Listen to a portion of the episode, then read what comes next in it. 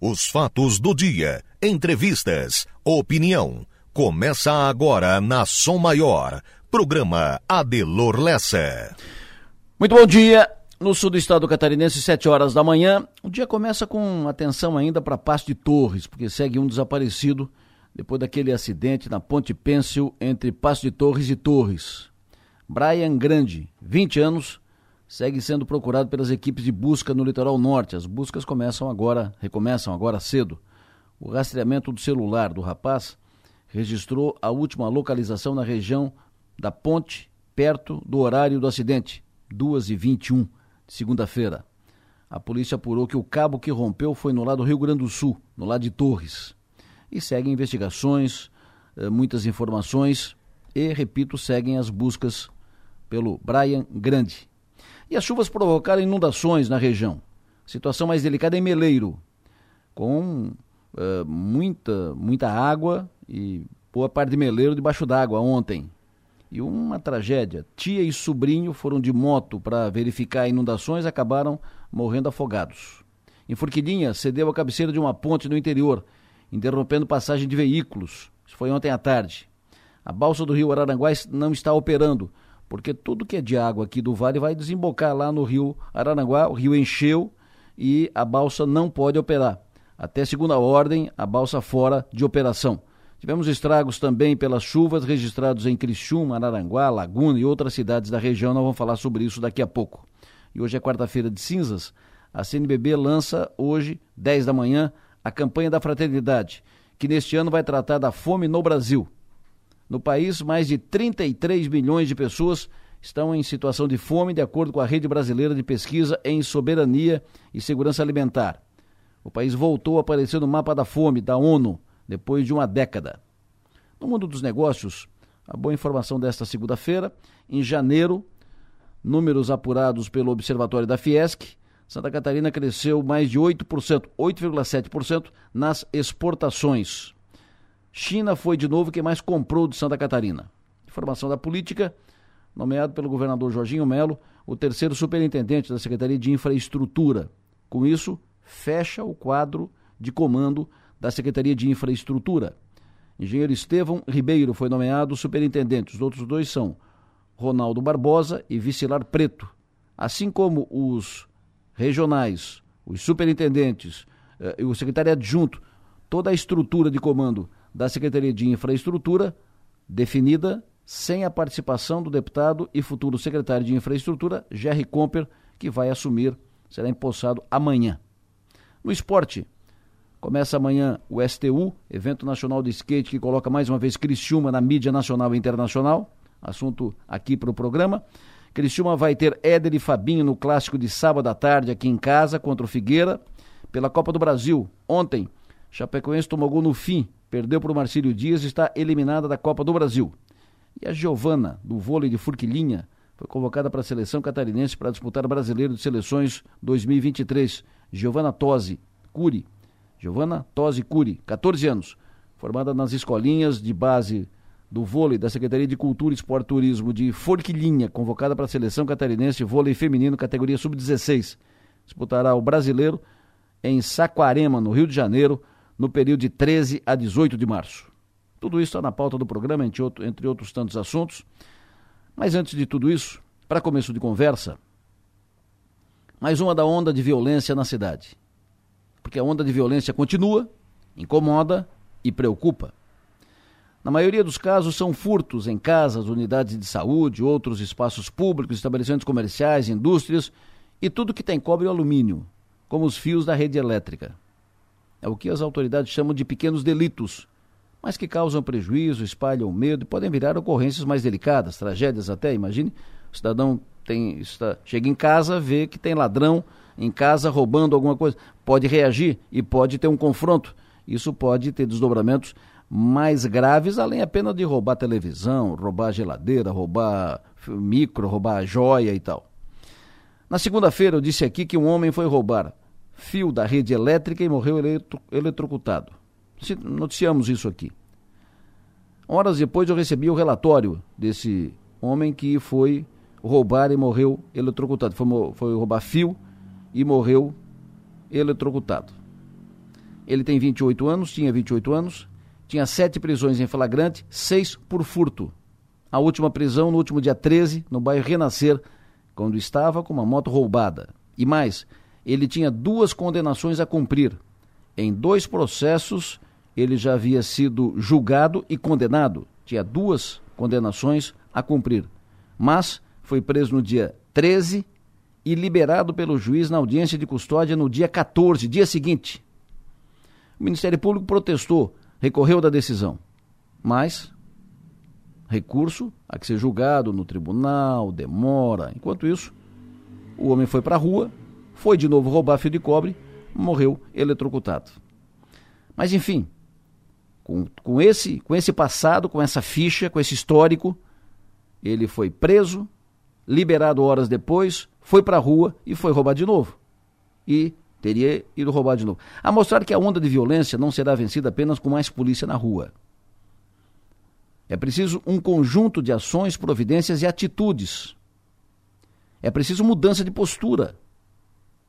O prende e solta, que deixa no ar o sentimento de impunidade, tem que ser tratado, discutido por todos. Isso não pode ficar assim. Está aí, saltando aos olhos. E se for o caso, tem que discutir, tem que discutir, conversar. Se for o caso, levará a reflexão e mudança de atitudes.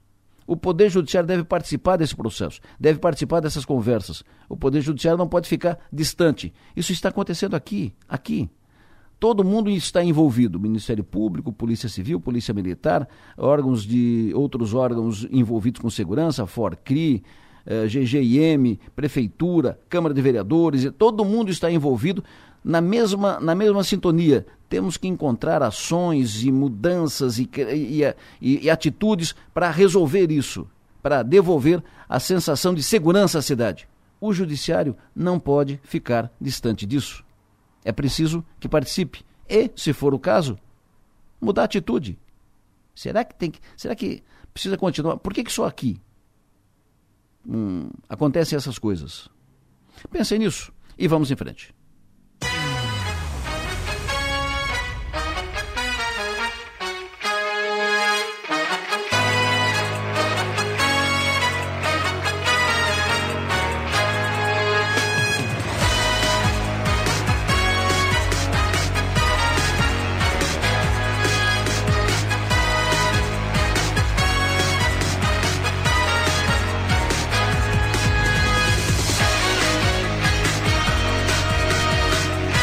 Dia começa com sol, tempo bom no sul de Santa Catarina, meio nubladinho ainda, não é um sol de rachar, né? Mas sem chuva, pelo menos, estava todo mundo meio sapo já de tanta chuva.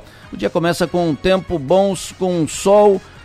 Márcio Sônico faz em seguida a previsão do tempo aqui no programa. Estou com Manuela Silva, que faz a produção do programa, com Marno Medeiros, que faz a operação técnica, e vamos juntos até as nove e meia da manhã. Daqui a pouco vem conosco também, além do Márcio Sônico, o Bias, o Piara Bosque, a Mag Topassoli, o João Nassif, o Lucas Rocco, a equipe do 48 e muitos outros aqui da Sou Maior e do 48 para atualizar informações e deixar o nosso ouvinte bem informado e, evidentemente, prestar serviço. Estamos sempre à disposição de todos para interagir aqui com o programa, com mensagem de texto, de áudio, com pautas, informações, opiniões. Utilize o WhatsApp, fale conosco pelo celular 9 998477027. E para nos ouvir, além de sintonizar o FM 100,7, você pode acessar o link da Som Maior, está disponível ali no pé do portal 48, no pé da página do portal 48, 4 numeral 8 por extenso, .com.br.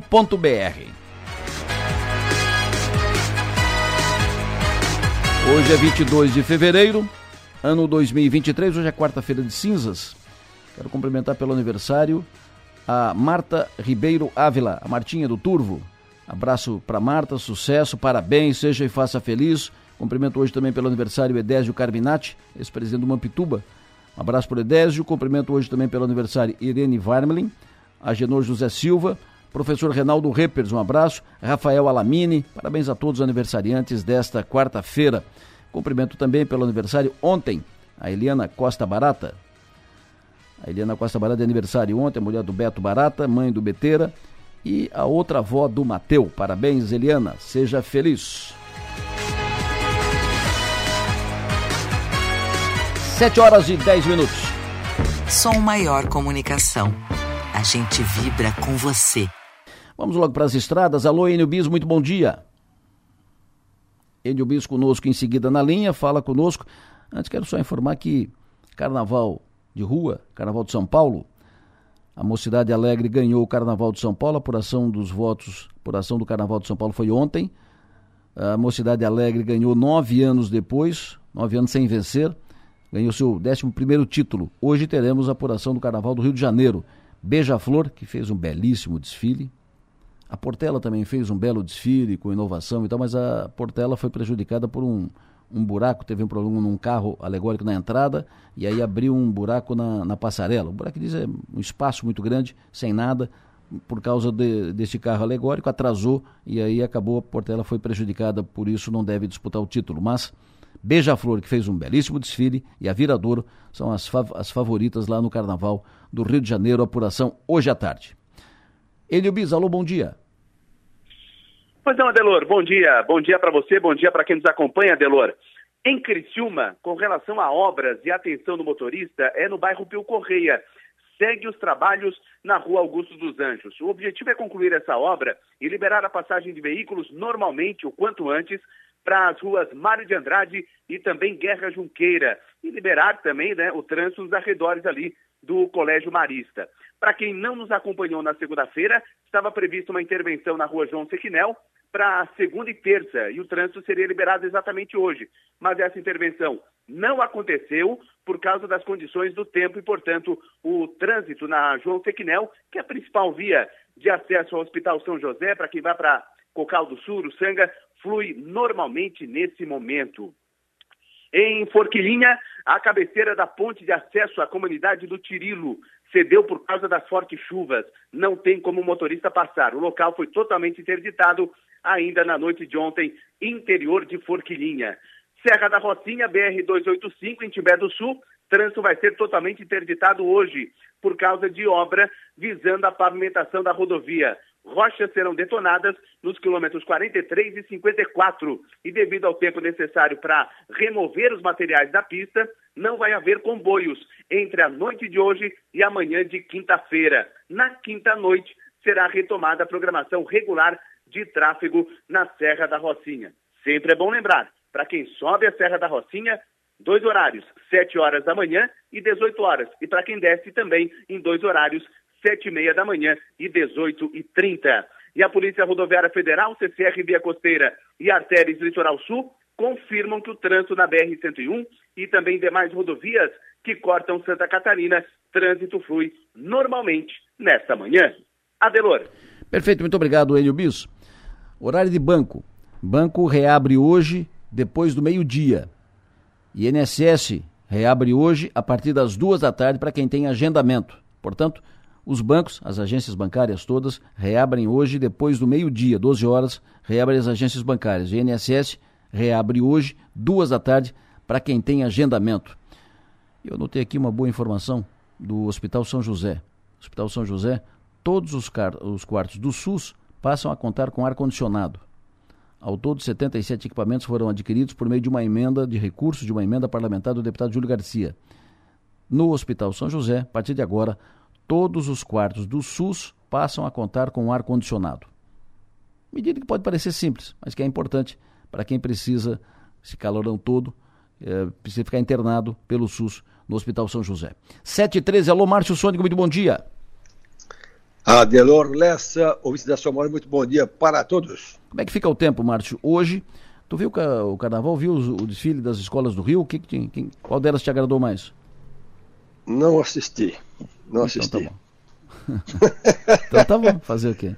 Ah, tudo igual, cara. Tudo não. aquele monte de carregão, aquela mulher pelada, aquela gente, todo mundo entrando, sei lá. Não, não assisti, não.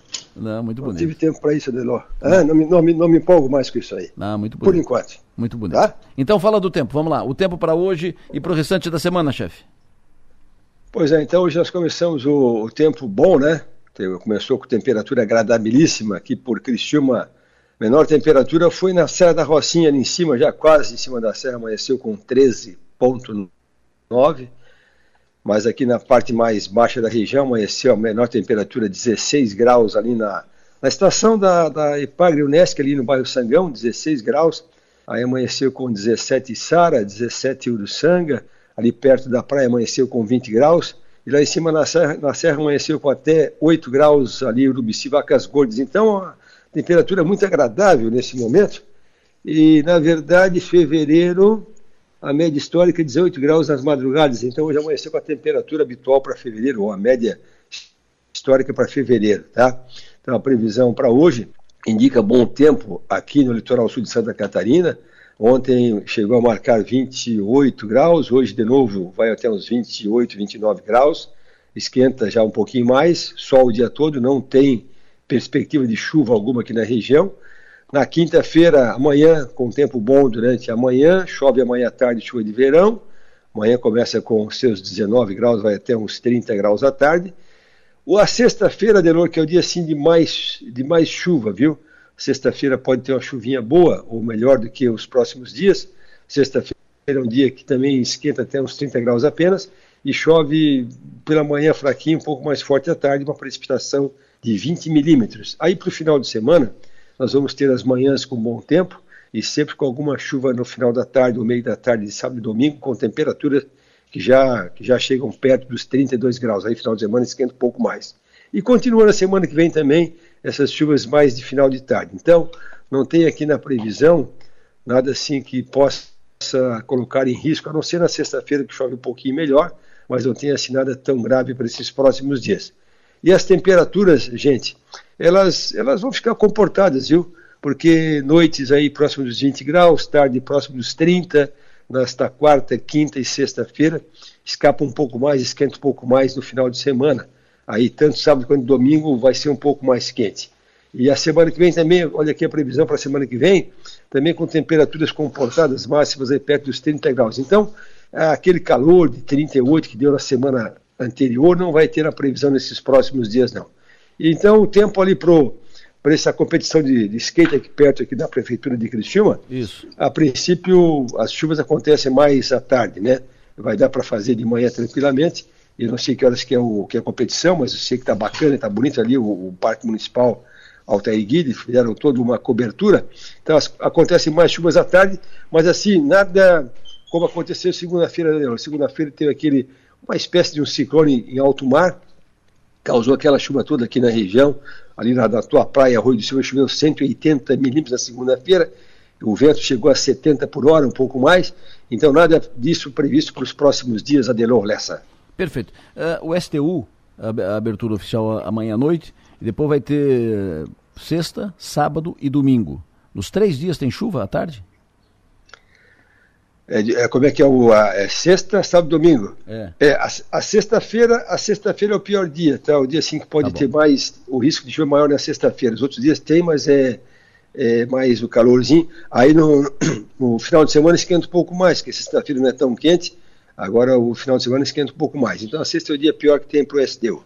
Perfeito, porque normalmente é à tarde e à noite, e no, e no domingo começa pela manhã, porque é o horário da, da, televisão do esporte espetacular, que o STU vai aparecer no esporte espetacular. Então domingo pela manhã é, vai chover? É mais nublado, com sol. Tá Não, bom. domingo é mais difícil que chova de manhã, mais para tarde. Ótimo, tá bom. Me diga, o tempo sexta e sábado no Sangão, Sangão ali, vizinho de Morro da Fumaça. Tá, sexta, sábado, Sangão, sexta-feira chove, é um dia nublado, um dia que não esquenta muito mais do que 28 graus. Aí sexta-feira chove a qualquer hora do dia, mas é mais à tarde e noite. E sábado aí chove mais à tarde. Aí é mais à tarde que chove no sábado, é uma pancada de verão. Sábado em Furquilinha, chove? Também, à tarde, se chover na Furquilinha, sábado à tarde, aquela pancada de verão, de manhã aparece um pouco de sol, aí tem essa pancada à tarde. Gostaria de saber sobre o tempo para a região de Blumenau de quinta-feira, a partir de amanhã até domingo. Não muito diferente daqui da região, tá? Porque ali também tem essa situação, em todo o estado, tem essa situação de, de chuva mais, mais certa na, na sexta-feira. E Blumenau, então, sábado durante o dia já melhor, que tem uma chuvinha lá sábado de manhã cedo, mas é só de madrugada. E o sábado é melhor em Blumenau do que, o, do que sexta-feira. Tá bom. O tempo em Cunhaporã, oeste catarinense, final de semana. É, ali é, é, quanto mais para o interior do estado, quanto mais para o Catarinense, melhor o tempo nesses próximos dias, tá? Ah, mas a sexta-feira também, que é o dia pior, sexta-feira é um pouco mais sujeita a chuva o dia todo, e final de semana é mais alguma pancada aí mais para tarde. Vai da praia fim de semana? Farol de Santa Marta, Araranguá, o pessoal está perguntando aqui.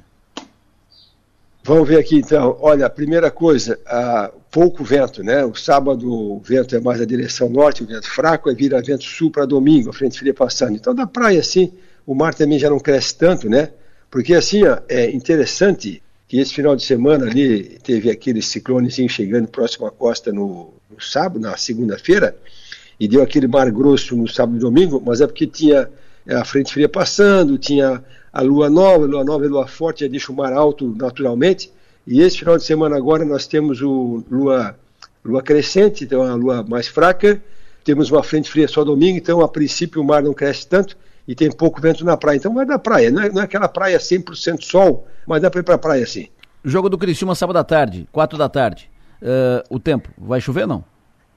Pode ter uma pancada. Então, é o momento que pode ter uma pancada de chuva sábado à tarde, então o sábado já com temperaturas chegando a 33 graus, um pouco mais quente, então pode ter sim, uma pancada de verão na hora do jogo do Criciúma. Terça-feira que vem, dia 28, e Sara. O cidadão aqui vai fazer uma atividade ao ar livre e para isso não pode ter chuva. O que, que tu diz? Que que diz? Bom tempo, pela previsão, a segunda-feira e terça-feira com bom tempo durante o dia. E tem, se chover, mais aquela chuva de verão final da tarde, mas menor o risco do que do que, por exemplo, amanhã. Então, terça que vem, tem um pequeno risco de chuva ali, Sara, mas muito pouco. Fechado. Previsão para Garopaba de sexta-feira a domingo. É, Garopaba não escapa muito daquilo que nós dissemos aqui para a região de Criciúma, tá? É, a sexta-feira em Garopaba é, é, o, é o dia que chove, com certeza, né? Aí tem alguma chuva sábado à, à tarde, domingo à tarde, mas é coisa de verão. Ali no início de março, primeiro a 10 de, até o dia 10 de março, uh, como é que vai ser o tempo ali na região do Farol de Santa Marta?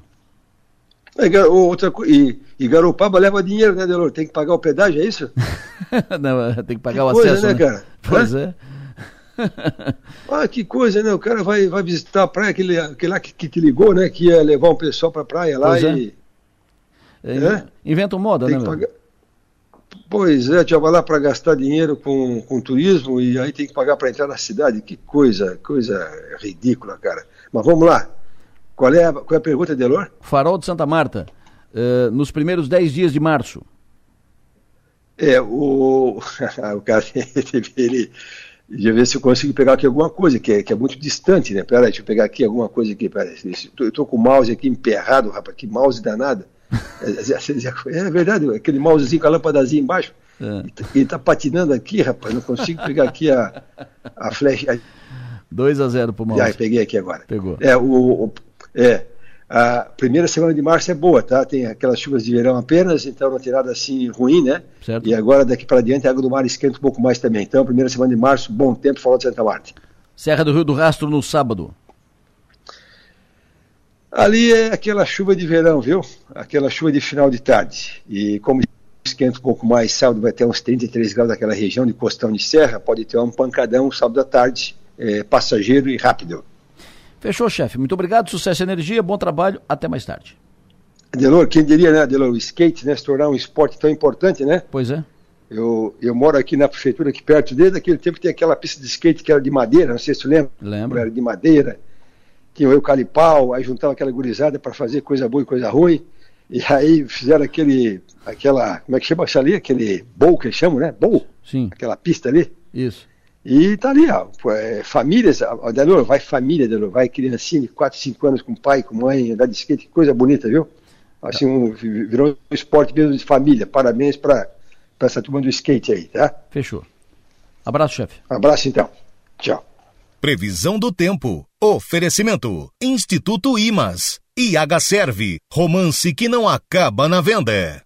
Nós estaremos na cobertura do STU, o, essa etapa do Mundial de, de, Skate, que reúne muita gente, reúne famílias. Nós estaremos lá na, na cobertura, inclusive com a participação do Sandro Zanata, da Rock City, que será o nosso, digamos, comentarista, será a no, nossa participação especial no, no STU, na cobertura do skate. Manu Silva está comigo, mas antes eu converso com o subcomandante do Batalhão de Bombeiros Militar, Major Renan Fernandes, sobre as buscas do corpo do rapaz ainda não encontrado lá eh, no rio Mampituba, na divisa Passo de Torres Torres, em função da, da queda, da queda parcial da Ponte Pêncil. Subcomandante Major Renan, bom dia. Bom dia, Delor. Bom dia aos ouvintes da Rádio Sul Maior. O Corpo de Bombeiros continua, né, nas buscas é, das pessoas que ainda continuam desaparecidas.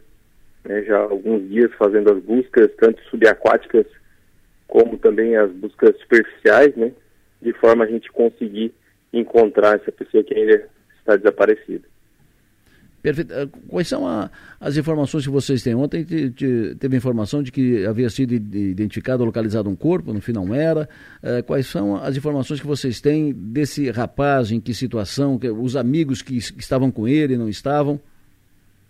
Então, Delor, na verdade, a gente em parceria também com o Corpo de Bombeiros Militares do Rio Grande do Sul, a Polícia Civil do Rio Grande do Sul, a Brigada Militar, né, no intuito de fazer a localização, no entanto, foram localizadas algumas pessoas, né, que inicialmente estariam lá na ponte e depois se conseguiu é, desvendar, né, que na verdade as pessoas estavam em casa de outras outras pessoas, outros parentes também, ficando apenas esse menino desaparecido. Durante a madrugada nós tivemos um chamado é, de um possível de um possível corpo, né, no Rio Aranguá, no Rio Guampituba, melhor dizendo. Porém foi né, um alarme falso, tratava-se de uma madeira lá. O pessoal teve no local, mas não se configurou. Então a gente continua tanto as buscas subaquáticas, né, que são as buscas realizadas pelos mergulhadores, bem como as buscas superficiais, né, por conta das chuvas que nós tivemos na região e o grande volume de água, né, que acaba saindo do rio é, por conta das chuvas, né, a previsão, né, de acordo com a nossa experiência, nossa expertise em outros afogamentos, em outros casos que nós já tivemos, né, a probabilidade é bastante grande também é, de, a, de, a, vítima ter ido para o mar. Né? Então, tem algumas correntes de retorno que o mar acaba devolvendo, né, que são alguns pontos é, chave que nós temos cadastrados e continuaremos a fazer as buscas no dia de hoje também para tentar localizá-los o mais breve possível. Tinha muita correnteza no rio na hora, comandante? Não, até o, o mar estava tranquilo, né? Então a correnteza não era tão forte. Não, mas no rio, que... no, no, no, rio tinha muita correnteza na, na hora? Não, estava tranquilo, assim, o rio estava dentro, da normalidade em si, né? Certo. Não tinha uma corrente além do normal, digamos assim. Perfeito. Vocês devem uh, seguir nas buscas por quanto tempo? Indefinidamente ou vocês têm um prazo para isso? É de, de, acordo com o período, né? À medida que vai passando o tempo, a tendência do corpo é de, de, de acabar boiando, né? Por conta já da experiência, dos estudos científicos. Então, facilitaria, né? O encontro desse corpo em si. A gente vai continuar as buscas por mais alguns dias, né? De forma a buscar e encontrar essa localização. É o único desaparecido. Todos os outros foram localizados, não há risco de, de alguma outra vítima naquele acidente.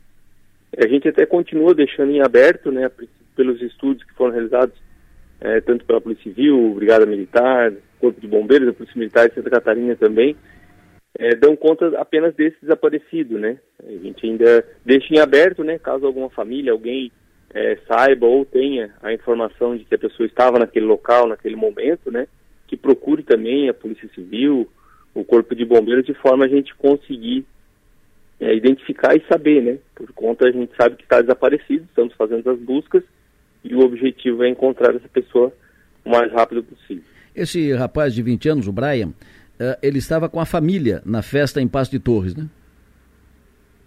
A princípio, informação que nós temos é que sim, né, que estaria ali pela região, somente não tem essa confirmação exata, né, okay. estaria dentro ali ou não. A gente continua fazendo as buscas de forma a poder encontrá-lo. Né? Ok. Perfeito. Muito obrigado, Major. Tenha um bom dia, bom trabalho boa sorte. Muito obrigado. Nós que agradecemos sempre a oportunidade e o espaço de falar sobre as atividades do Corpo de Bombeiros. Desejo uma ótima semana a todos. Perfeito. Major Renan Fernandes, que é subcomandante do 4 Batalhão do Corpo de Bombeiros Militar, uh, do Corpo de Bombeiros Criciúma, e que está trabalhando lá em Passo de Torres, Criciúma e região. Está trabalhando lá em Passo de Torres. Uh, esse rapaz, a, a informação que, que, se, que, o, que li, ouvi a respeito, esse rapaz de 20 anos, o Brian Grande, ele estava com a família na festa em Passo de Torres, de uma festa grande de, de carnaval. A família estava de carro e ele tinha vindo de bicicleta, deixou a bicicleta no outro lado e por isso a família foi embora, a, família foi de carro, que é na outra ponte, e ele foi atravessar a ponte Pêncio para pegar a bicicleta que estava no outro lado. E aí uh, ele estava atravessando quando a ponte cedeu e aí agora já está confirmado que o cabo de sustentação da ponte que rompeu foi no lado gaúcho, no lado de Torres. Um cabo, por isso a ponte ela entortou, não, não cederam os, os dois cabos dos dois lados. De um, um cabo só, de um lado, por isso a ponte entortou e as pessoas caíram na, na água. É, ele estava passando, estaria passando.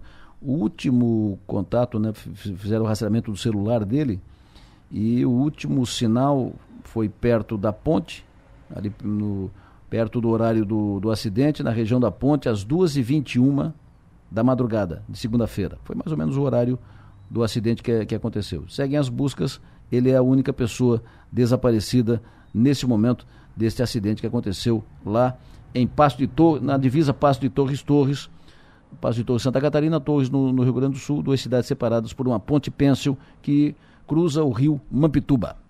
Sete e meia da manhã, Manuela Silva, muito bom dia. Me diga os destaques de agora nos jornais, nos jornais não, nas redes, na, na web. Conta tudo. Adelor, bom dia, bom dia aos ouvintes. A gente começa com o destaque do NSC. Santa Catarina é o terceiro estado com maior crescimento populacional, apontam projeções do IBGE.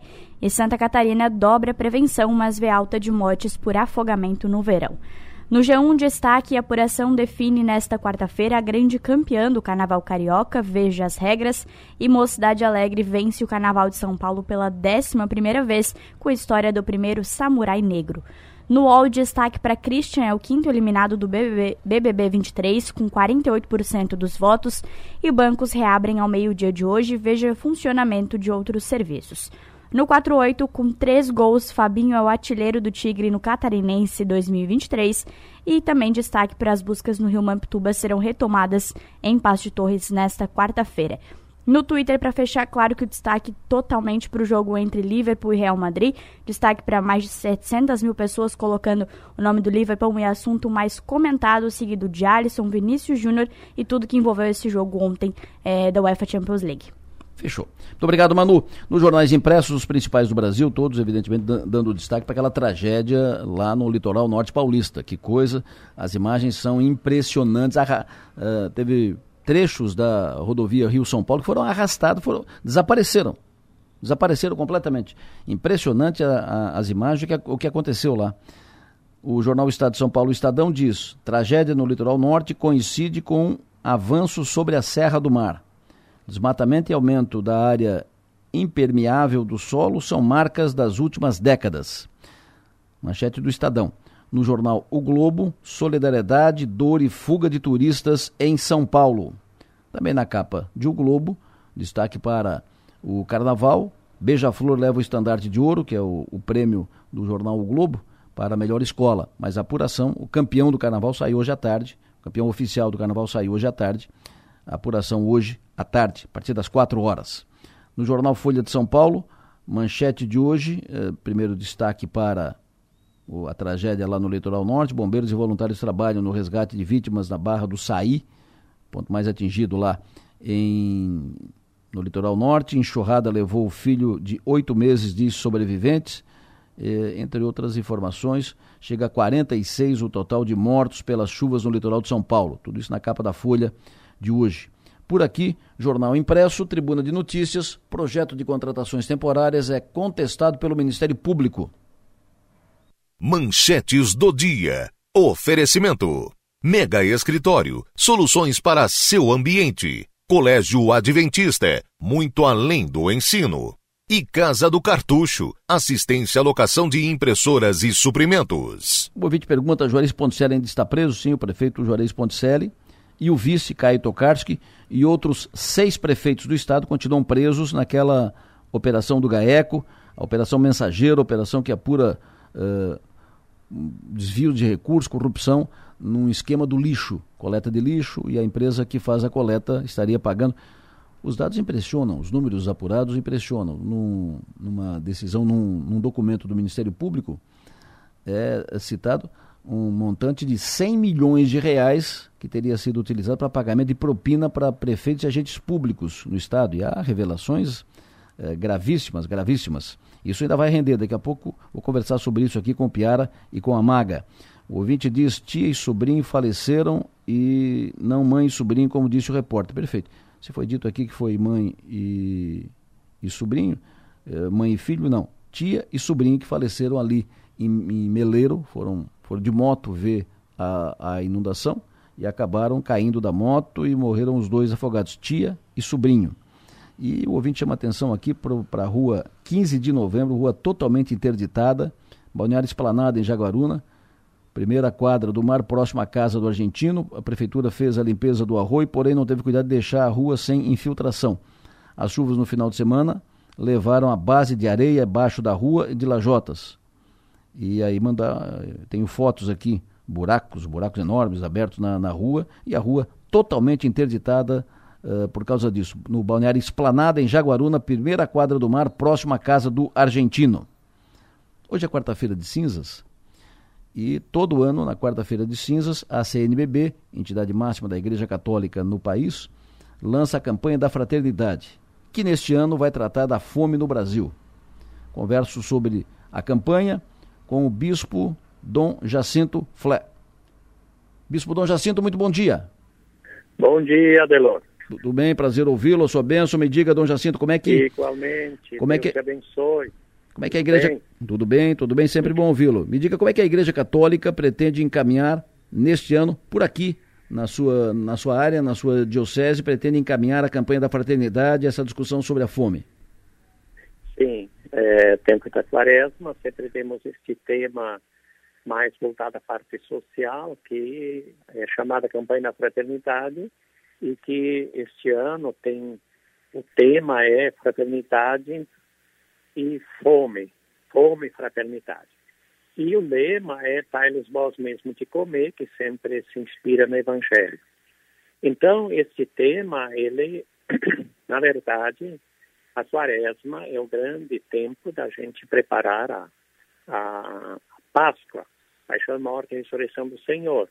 Mas dentro desse espaço de 40 dias, também se faz esta conscientização de que também tem muitas pessoas, claro, aqui na nossa região, nossa diocese, não é tanto. A gente sabe que nosso povo, graças a Deus, a maioria, a grande maioria, tem condições, tem emprego, mas quando é feita a campanha também na Semana Santa, é justamente para ajudar outras regiões nesse país que também passam certamente muito mais dificuldade do que nós. Nós moramos num lugar muito privilegiado, e por isso aqui tem menos necessidade nesta parte física material. Então, isso é algo que a gente vai, então, ajudar além dos nossos pobres, que nós vamos ter, é, sempre a igreja participa disto, com cestas básicas e tudo durante todo o ano. Mas nesta época a gente faz uma campanha um pouquinho maior para também não esquecer deles. Perfeito. Me diga, Dom, Dom Jacinto, qual é o, na, qual é o, o sentido, qual é a, a explicação uh, da quarta-feira de cinzas na Igreja Católica? Qual é, qual é o entendimento? Sim. Então, quarta-feira de cinzas é conhecido tanto no mundo todo e o nosso povo tem tem um respeito, um carinho muito grande. Hoje já teve início na catedral, hoje já está de rezo às três, de noite terá outra, mas em todas as igrejas o povo vai com muita participação é, nesse início da quaresma, porque hoje começa, terminou o carnaval, agora começa chamado tempo é, de preparação para a Páscoa. Então, as cinza que são colocadas em cima de nós representa que nós somos pó e ao pó voltaremos. Então, isso quer nos chamar a atenção para nós todos termos consciência de que somos passageiros, e que nós temos que ter algo muito grande, maravilhoso dentro de nós, que é a fé em Deus e na vida eterna. Porque se nós só cremos nas coisas do mundo, sabemos que elas são muito passageiras e com o passar do tempo elas mostram sua falha, sua fraqueza, mas sim a fé em Deus, em Jesus Cristo, na sua Santa Igreja, nos conforta, nos consola em tantos momentos, tribulações, sofrimento, como também nas alegrias e realizações. Então, o tempo da quaresma é para nos redespertar de novo e, de novo, ajudar os filhos e filhas de Deus a descobrir o sentido profundo da vida.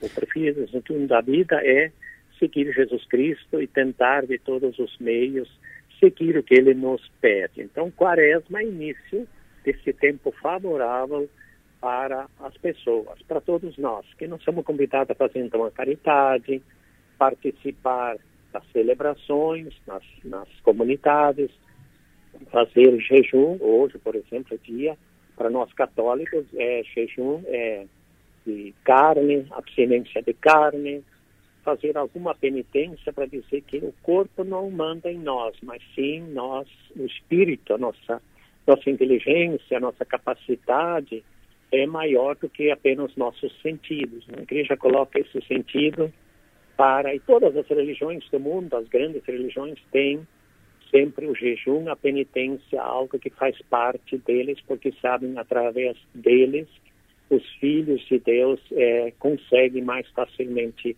coordenar a sua vida. Doutor Jacinto, muito obrigado pela sua atenção, sempre bom ouvi-lo. O senhor tem bom dia, bom trabalho bom, e, e boa uh, bom encaminhamento no cumprimento da missão do, da campanha da fraternidade nesse ano 2023. Obrigado, Adelor, para ti, para todos os ouvintes. Deus abençoe e guarde a todos. O documento oficial da CNBB sobre a campanha da fraternidade desse ano escreve: No Brasil, mais de 33 milhões de pessoas estão em situação de fome, de acordo com a Rede Brasileira de Pesquisa em Soberania e Segurança Alimentar. O país voltou a aparecer no mapa da fome das organizações das Nações Unidas, a ONU, depois de uma década. A emergência sobre o assunto fez com que, pela terceira vez, a CNBB assumisse a realização de uma campanha da fraternidade que trouxesse luz ao tema, buscando fomentar ações em todos os níveis para minimizar os impactos desta realidade na vida do povo brasileiro. O lançamento da campanha da fraternidade deste ano acontece oficialmente hoje, quarta-feira de cinzas, às 10 horas da manhã, na sede da CNBB em Brasília. E o ouvinte está me passando a informação que um ônibus da empresa União caiu na granja de arroz na rodovia que liga Meleiro a Forquilinha. Um ônibus da empresa União caiu na granja de arroz na rodovia que liga Meleiro a Forquilinha. Tem um guincho no local trabalhando para a retirada do ônibus e motorista evidentemente tem que ter atenção para isso, tem movimentação lá na, na rodovia, talvez a rodovia seja interditada daqui a pouco por causa disso. Enfim, tem um guincho trabalhando para a retirada de um ônibus que caiu na Granja de Arroz, na rodovia Meleiro Furquilinha. Mais informação sobre isso daqui a pouco. Agora, espaço para ouvinte. Bom dia, Delor. Desde ontem, o semáforo entre a rua Arthur Bernardes, que é a rua que vem da prefeitura ali na esquina da, da Plural Coworking, com a Avenida Santos Dumont está no amarelo piscante, até agora não arrumaram. É um cruzamento bem importante, agora com o binário, os carros vêm na Santos Dumont numa velocidade bastante alta, dificulta bastante a travessia. Bom dia, Delor, tudo bem? Estou mandando mais um, mandando essa mensagem para ti. É o seguinte, a Casan teve aqui na Operária Nova, arrumando um vazamento. É, já no dia 30, tinha mandado mensagem para ti e até hoje, já estamos no dia 20, passando o dia 20 aí de fevereiro, e nada de a prefeitura vir aqui arrumar o calçamento. Bairro Operária Nova, as ruas já são todas detonadas. O poder público acho que já esqueceu da gente, tá? Só que o IPTU tá pago, em cota única em dia, tá? E você é obrigado eu pegar uma picareta, Delor. Você é obrigado eu ir ali botar as lajotas, porque o pessoal da prefeitura não vem. Alô, prefeitura! Reginaldo Cavalheiro me pergunta aqui: os radares da BR estão funcionando? Sim, estão funcionando, estão operando, estão multando. Os radares todos começaram a, a operar uh, no final do ano, ali, virada do ano, começaram a, a operar, a multar. Estão operando, funcionando, multando. 110, fica ligado. Manuela Silva tem mais informações desse acidente, o ônibus que caiu na. caiu na. Granja de Arroz. Na Granja de Arroz. Adelora, esse acidente aconteceu por volta das 5 horas da manhã no bairro Sanga do Café, em Forquilinha. Segundo informações do Corpo de Bombeiros Militar, foi um ônibus que saiu de pista depois que estourou um pneu. Esse ônibus estava levando trabalhadores para uma empresa de, trans... de alimentos no município de Forquilinha. JBS? Isso. Foram retiradas 32 pessoas do interior do, do, do, ônibus. do ônibus sem gravidade, ninguém ficou ferido, todo mundo passou por avaliação do bombeiro, foi liberado, a própria empresa mandou outro ônibus para levar esses funcionários para para a empresa, então aconteceu por volta das 5 da manhã, 32 pessoas dentro do ônibus. Então agora a pegando a, a, o gancho, a, a, informação do ouvinte, nesse momento o guincho está lá para a retirada do ônibus. Isso mesmo. O, o ouvinte passou que o guincho está lá porque o ônibus caiu. Então, o guincho está lá agora para a retirada do ônibus. Então, por isso, o, o motorista que vai fazer Meleiro Furquilinha, o Furquilinha Meleiro, fica ligado que daqui a pouco a rodovia pode ser interditada ou parcialmente interditada por causa da operação do guincho. Obrigado, Manu. O ouvinte reforça aqui, esse semáforo na Avenida Santos Dumont está no piscante desde o final de semana. Não sei como não deu nenhum acidente ainda.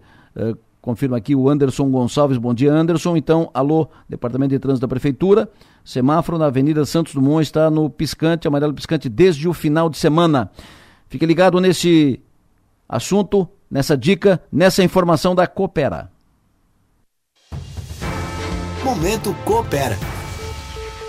Já pensou em pagar a menor tarifa do Brasil para receber energia em casa ou na empresa? O cooperado da Coopera vive essa realidade. A empresária Laís Ronque conta quais benefícios isso representa para o negócio dela. Isso faz com que a gente possa ter um custo mais baixo e também ter um preço mais competitivo no mercado. Então, isso faz uma total diferença porque a gente consegue, além de atender os nossos clientes com produtos de qualidade, também com um preço acessível para todo mundo. Na hora de atrair novos investimentos para a cidade, contar com a menor tarifa da Coopera também é um ótimo argumento, como reforça o prefeito de Nova Veneza, Rogério Frigo. Nós temos aqui muitas empresas né, no município e isso é, tem colaborado que as empresas façam mais investimentos e também atrai a vinda de novas empresas para o município. A qualquer momento eu volto porque a sua Coopera está sempre em evolução. Muito obrigado, Giovana. João Nassif, bom dia. Bom dia, senhor Delor. Tudo calmo e sereno? Quaresma. Quaresma. Chegou a quaresma. Chegou a quaresma. Te vira, 40 demorou... dias. 40 dias de bico seco agora, hein? É, demorou, demorou, mas chegou, né, meu? Exatamente. Tava, tava ansioso pela quaresma. Vamos cumprir a nossa missão. Vamos, vamos Certamente. cumprir o nosso desafio. Está na linha conosco, Nassif, o presidente do Criciúma, Vilmar Guedes. Presidente, bom dia. Bom dia, Delor. Bom dia, Nassif. Olha, Delor, sempre que sou convidado para participar do teu programa, faço com o maior prazer. E ao ser abordado na rua, me diz, olha, Guedes te ouvindo, Adelor Lessa. Importante isso para nós, para o Criciúma. É isso, né, Adelor? É Grande parceiro do Criciúma. É uma honra, ter, uma honra tê-lo conosco logo cedo, presidente, muito obrigado. Presidente, estão discutindo uh, na, na, na CBF, os clubes, sobre mudança de algumas regras, inclusive uh, diminuição do número de, reba de rebaixa que rebaixam da Série A para a Série B e que sobem da Série B para a Série A. Uh, ontem estava ouvindo, parece que está se estabelecendo um entendimento uh, majoritário de que esse número de quatro baixe para três, ou seja, o número de times que caem da Série A para B, três, e que sobem da Série B para A, três e mas que isso deve valer apenas para 2024. Como é que o senhor tem participado disso? Qual é a sua posição sobre esta e outras mudanças que estão encaminhando nas regras do futebol brasileiro? Adelor, na última quarta-feira, nós participamos na sede da CBF, no Rio de Janeiro, do Conselho Técnico, né? entre outros assuntos, esse tema que você está mencionando foi discutido também. Na verdade, é uma solicitação de clubes da Série A, né? Porque isso deixaria uma situação menos vertical para os clubes da Série A. Os critérios de acesso é, foram votados, os clubes da Série B fizeram uma pressão junto à CBF, né? E ele vai ser mantido de acordo com aquilo que era estabelecido no ano anterior. Cai quatro, sobe quatro, né? Era um pleito, volto, é, dos clubes da Série A que foram vencidos no voto. Né? Então, fica tudo como está. Fica tudo como está esse ano, mas para o ano que vem deve mudar? Não, eu não vejo cenário para isso, até porque, Adenor, é, os clubes da Série B estão muito unidos, né? tem representatividade, nós conseguimos eleger dois é, da Liga Forte, então há uma divisão na hora da votação e não passa. Isso dificilmente vai passar. Perfeito. João não Nassif... vejo essa possibilidade. Perfeito. João, o Guedes à tua disposição, Nassif. Presidente, bom dia. Mudando um pouco a prosa, eu pergunto o seguinte, com relação às, a, a verba da, da televisão para esse ano? A especulação de que vai cair em cerca de 60%, e como é que os clubes estão reagindo a essa possibilidade, porque a Série B esse ano não terá os grandões do futebol brasileiro. Por isso a falta de um interesse maior por parte das televisões. Como é que os clubes estão encarando essa situação, presidente? Nacife, é, na verdade a comercialização dos direitos de transmissão de TV né, havia um contrato e nesse contrato previa, é, era previsto que em 14 de 10 de 2022 haveria uma conversa para renovação do contrato. Os clubes solicitaram uma autonomia para negociar, alegando que teria valores acima dos oferecidos pela Globo. Não conseguindo evoluir, os clubes retornaram à CBF informando que não obtiveram sucesso devolvendo para a CBF a prospecção de novos investidores. Então, é, é verdade que o, está, o que ele está dizendo, a, a Rede Globo ela está abdicando de parte do numerário que ela disponibilizava para os clubes, que vai ficar em torno de 60%, uma redução de 60%, bah. mas o presidente da CBF, na reunião que participamos, comprometeu-se a repor os valores. Então, Inclusive haverá uma premiação é, para o campeão, para o vice-campeão e para o, quarto, para o quarto lugar da Série B. E a Série B deve também abrir uma vaga para a Copa do Brasil. Então nós temos as cotas garantidas do ano passado, né, vindo de caixa da CBF. Nacife, mais uma? E nós mas é, teremos, é, mas... desculpa, Adelor, nós teremos uma, uma, próxima reunião no Rio de Janeiro, dia 7, né, talvez tenha uma mudança nesse quadro, né? porque é, alguns investidores vão ser contactados a partir da reunião que tivemos no Rio de Janeiro e é possível que haja uma mudança. Mas, de qualquer forma, o valor é, do ano passado, que deveria ser suplementado, né? até porque tem um processo inflacionário e havia uma expectativa de ter um aumento do valor. Né? Claro. Então, os valores do ano passado estão garantidos. Perfeito, presidente. A questão, é, ela, essa questão, essa, a questão da verba, a redução, isso abre definitivamente a porteira para se criar uma liga que está sendo tão especulada nos últimos dias? A Liga Forte não foi pauta dessa reunião. Entretanto, na CIF, Lesson, ouvintes, nós tínhamos conversado diariamente com o presidente do clube, né? E o Criciúma, ele encontra-se hoje num estágio de fazer um encaminhamento, fizemos um encaminhamento para o presidente Miranda Cury, presidente do Conselho do Clube, para que o Criciúma é, esteja, é uma exigência do investidor, que é um empresário da área de entretenimento dos Estados Unidos, né, que os clubes estejam legitimados pelo Conselho para participar da Liga. A Liga é uma realidade. Dificilmente volta atrás. O Criciúma e os clubes que participam da liga estão unidos, muito fortes. E existe uma expectativa, inclusive, na só para que você entenda, tem clubes como o Ceará que está contratando, pensando na cota que virão da, virá da liga.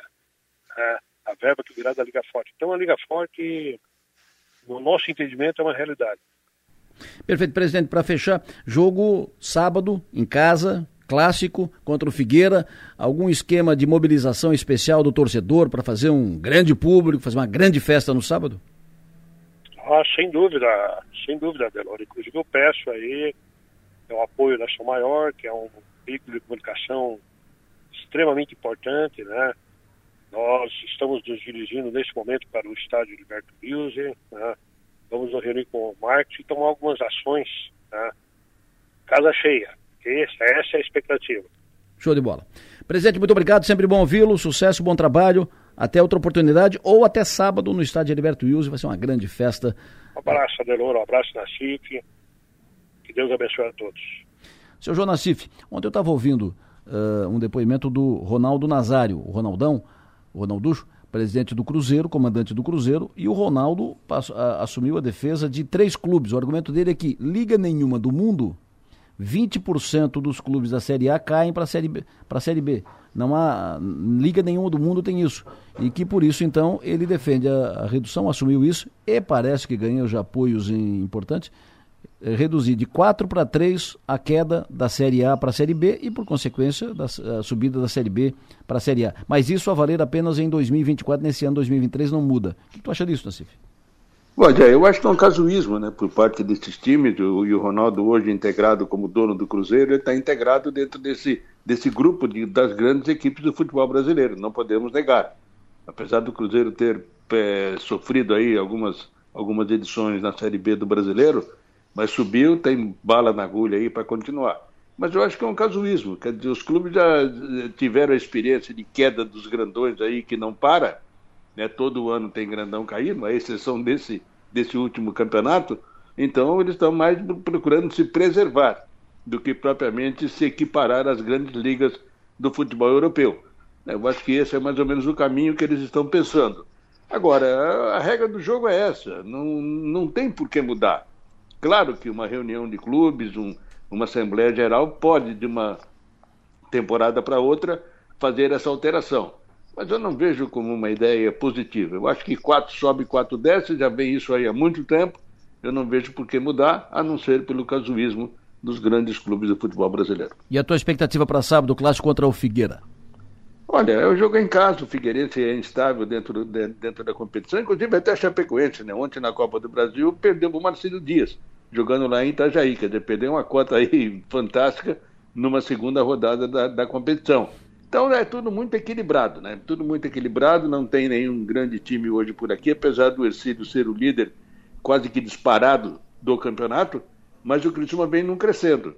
E como eu disse, o Figueirense é um time de uma estabilidade muito, instabilidade muito grande. Então é hora do Criciúma fazer prevalecer o fator campo. Não venceu ainda dentro de casa e a possibilidade de vitória no sábado realmente é muito grande. Como disse o presidente, casa cheia, empurrando esse time na busca dessa vitória. Fechou, professor. Muito obrigado. Sucesso e energia, bom trabalho. Até mais tarde.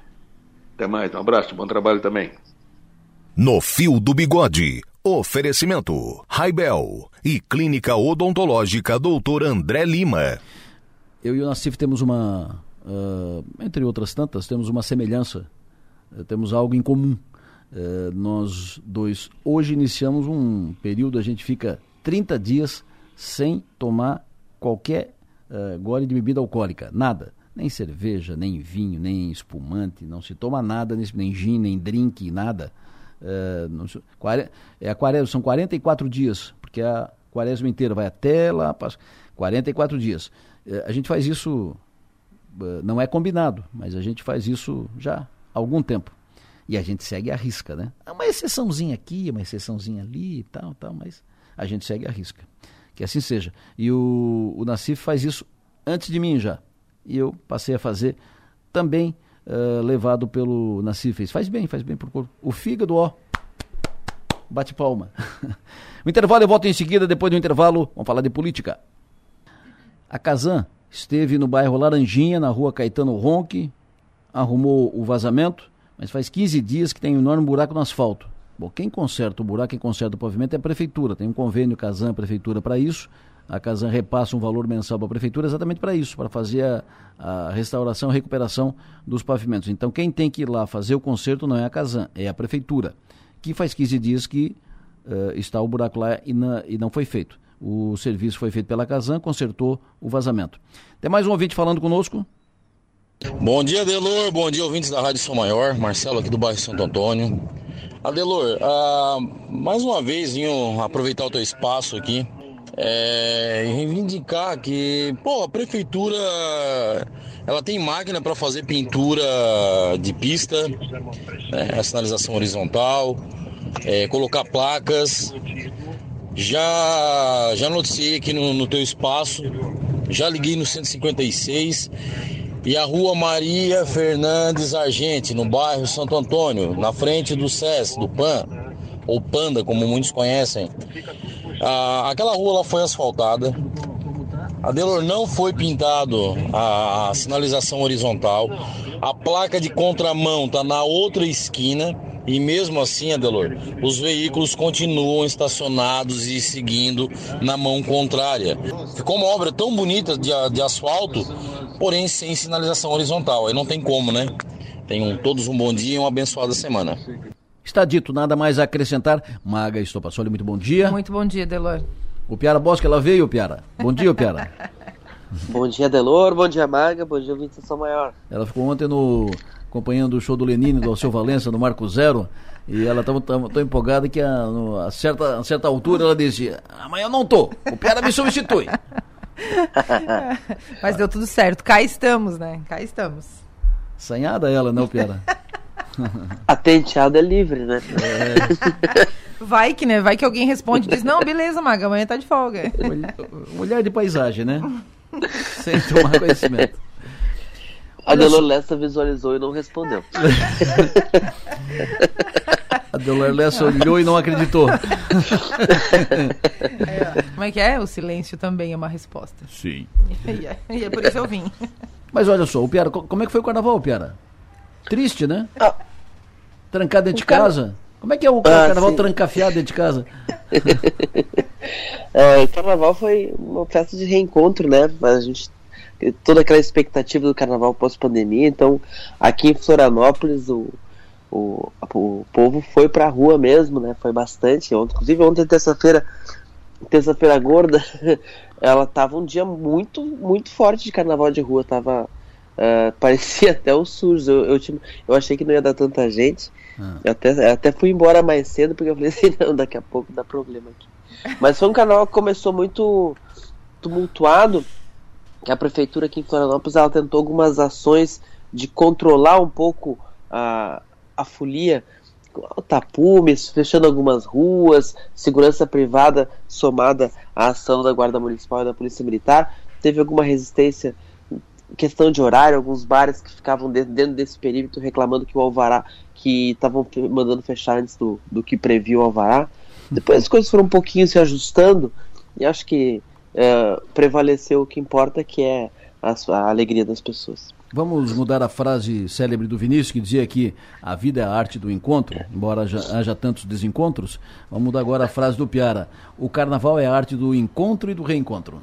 Verdade. Es especialmente depois dos, dos carnavais sem pandemia, né? Exatamente. Então, é, é, foi um momento que muita gente que estava em casa, que ficou em casa esse tempo todo, acabou saindo para a rua, então a gente encontra muita gente que a gente fala na tela, fala na, na pelo, pelo celular, mas não encontra pessoalmente. Então sempre um momento bonito. O povo tava com sede.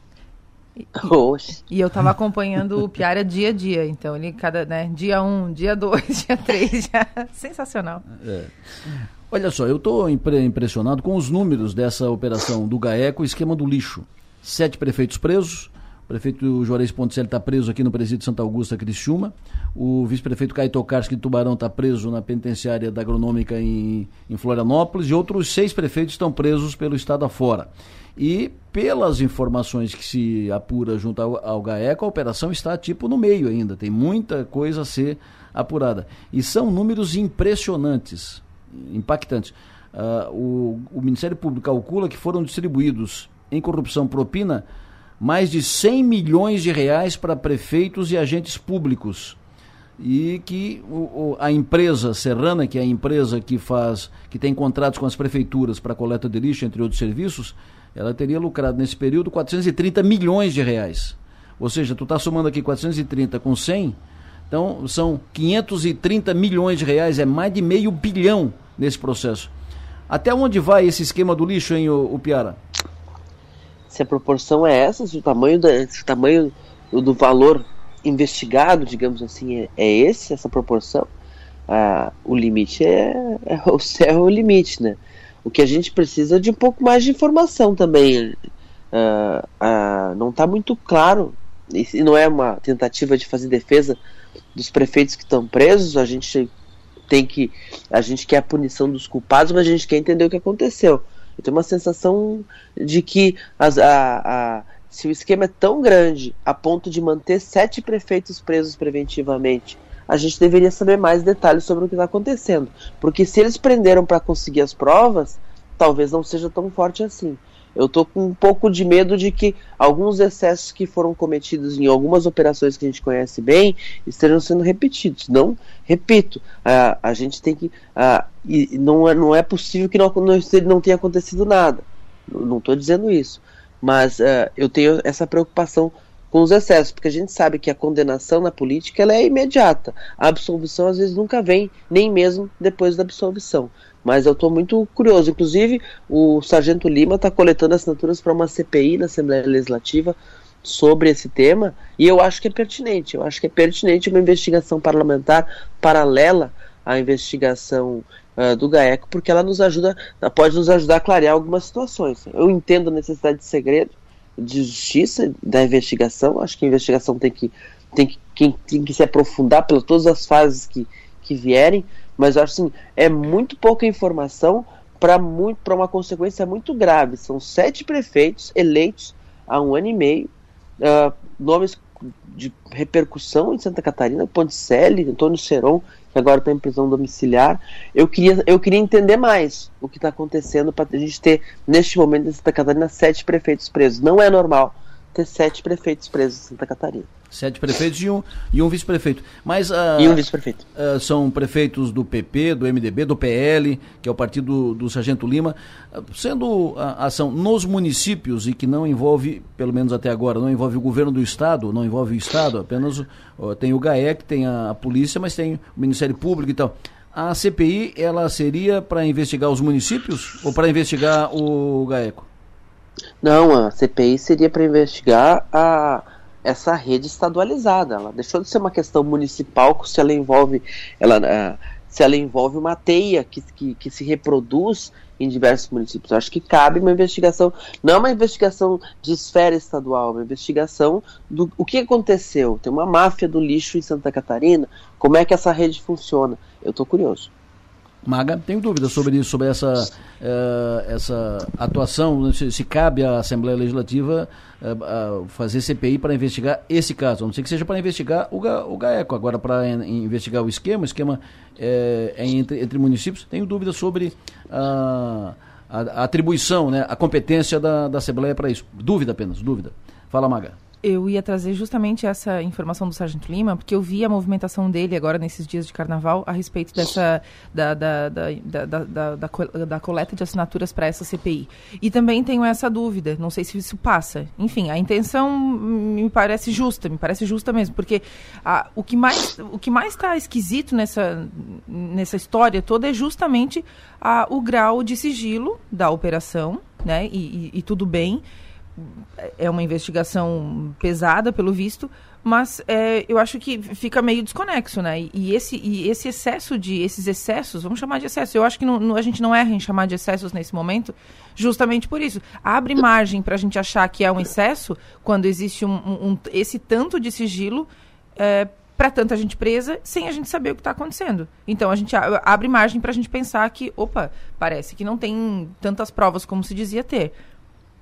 Essa é a impressão assim, que eu tenho. É, mas eu, eu, eu tá, não sei se não seria mais, mais de bom ouvir, né, mais, mais interessante, mais de acordo, a Assembleia chamar o GAECO uh, por, uma, por uma reunião na Assembleia, mesmo que seja reunião reservada, ou uma reunião aberta, ou uma audiência pública, ou uma, apenas uma reunião na Assembleia, para o GAECO dar detalhes em função da expectativa e das dúvidas que, que eles surgem. Eles não fariam então. isso. Pois é. Aí ficaria mas, um mas, intencionamento mas assim, não, ali, não, né? não, seria, não seria a primeira vez que a Assembleia faz uma, uma investigação paralela, parlamentar, sobre questões municipais. Já teve CPI sobre, sobre água, sobre, sobre municipalização, uh, escândalos na municipalização, municipalização da, do, da, da água dos municípios. A, a, Assembleia, ela, não é uma esfera judicial que tem a competência de. O tema é estadual, a Assembleia. A Assembleia pode se deter. Em alguns momentos, quem vai decidir se o fato determinado é suficiente é a própria Assembleia Legislativa através da, da, da, da mesa diretora, da aprovação. Uh, não, eu acho que não, a CPI, a Assembleia estava fazendo uma CPI sobre o aborto, o aborto de uma menor de idade até ontem. Né? É, a, a, a, água envolve a casana. É... Não, não, não envolvia casana, envolvia, eram esquemas de municipalização, envolvendo palhoça, coisas assim. Perfeito. É, tem alguma expectativa do GAECO fazer algum anúncio mais detalhado sobre isso não? Por enquanto, que tenha chegado até aqui, não. Perfeito. Uh, Maga, mais alguma info informação so sobre isso? A respeito disso, não, Adelor. O ouvinte me, me pergunta aqui o seguinte: vocês estão preocupados com, com os que estão presos ou com o rombo que causaram nas prefeituras?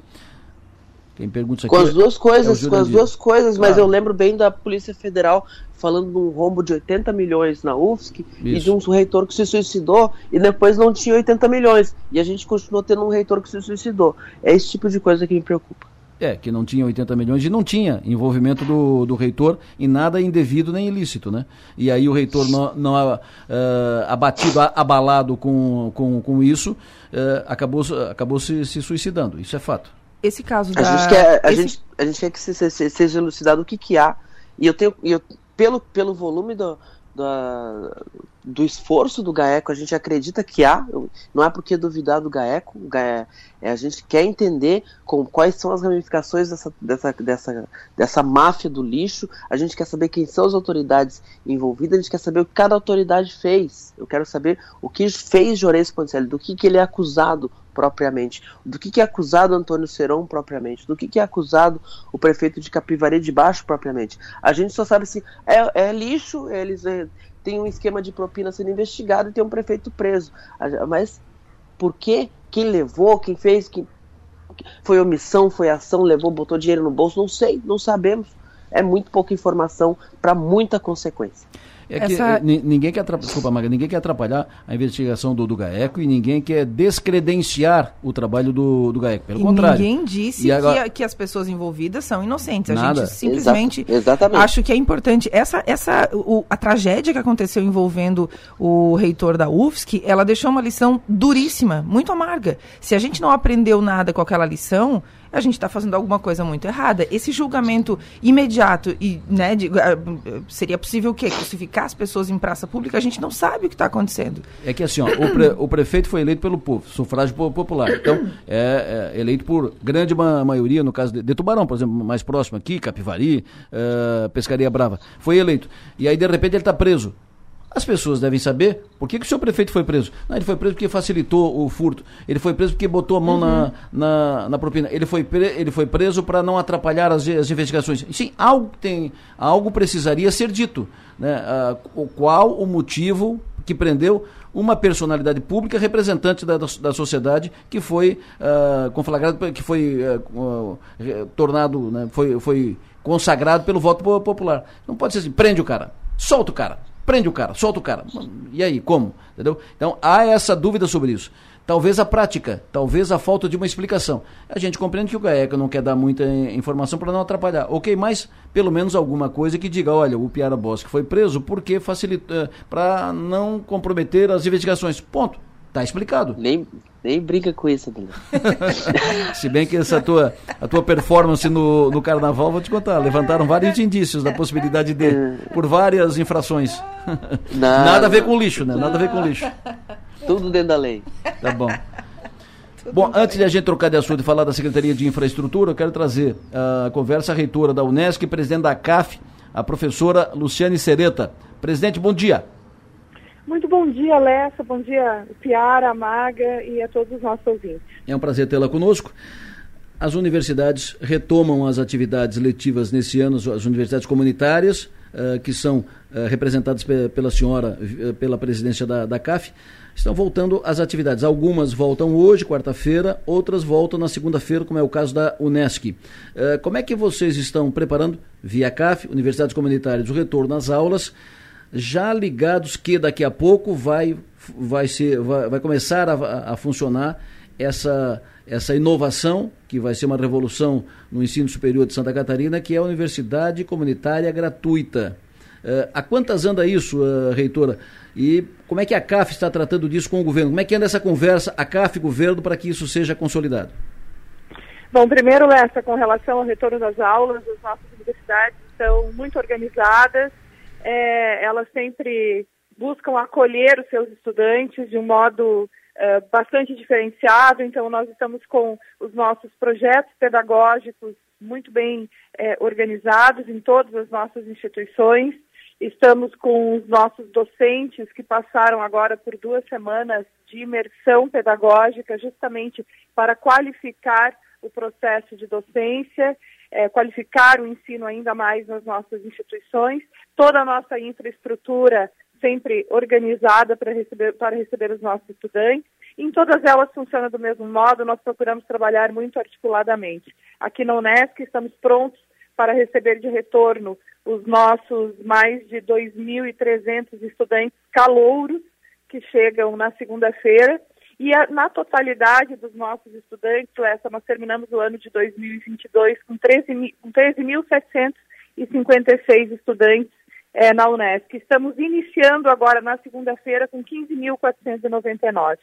E eu dizia que quando chegássemos aos 15 mil, a gente tinha é, cumprido o nosso, nosso papel, né? Pois já estamos com 15.499. Então, isso também nos deixa muito satisfeitos é, no sentido de que os nossos estudantes estão vendo as nossas instituições como uma referência importante.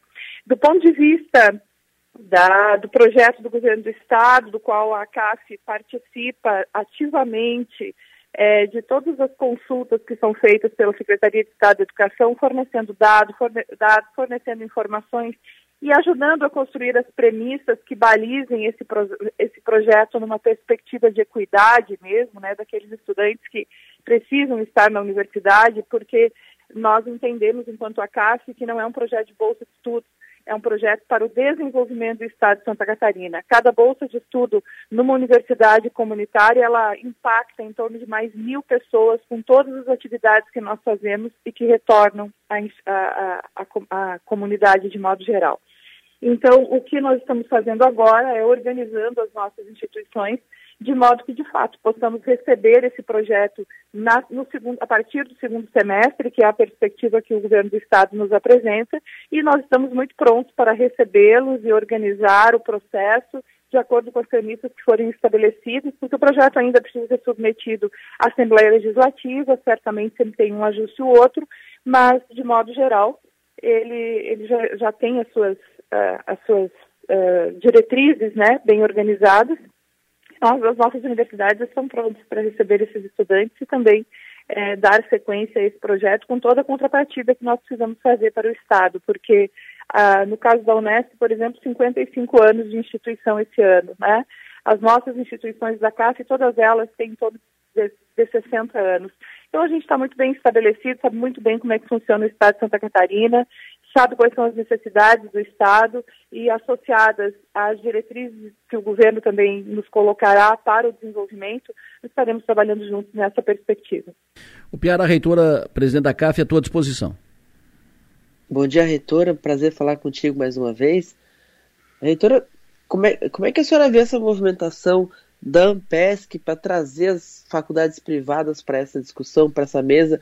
Cabem essas universidades ou a senhora acha que a, a, a CAF vai conseguir mostrar o que diferencia cada, cada universidade dessas e, e conseguir ficar integra, continuar sozinha no faculdade gratuita? Eu avalio que é, to, todas, todas as instituições é, privadas elas têm é, o direito de ofertar educação na, na sua perspectiva, né, na lógica do lucro, da rentabilidade, na lógica de manter os seus grupos é, de acionistas bem remunerados e avalio que essa é a perspectiva e, e, e esse é o direito de todas elas e, e o direito de todas elas também de reivindicarem é, aquilo que considerarem importante para a sua permanência, para a sua uh, sustentação. Não tenho nenhum, uh, uh, não temos nenhum óbvio nesse aspecto. No entanto, a nossa defesa, e acredito que a de todo cidadão catarinense, deve ser de que recursos públicos devem ser aplicados para instituições de origem pública que há mais de 50 anos estão aí, contribuindo com o Estado de Santa Catarina, não têm dono, não geram lucro e reinvestem todos os seus resultados a bem da própria sociedade. Quer seja na forma da oferta é, é inquestionável e não é estar, campo de estágio, né?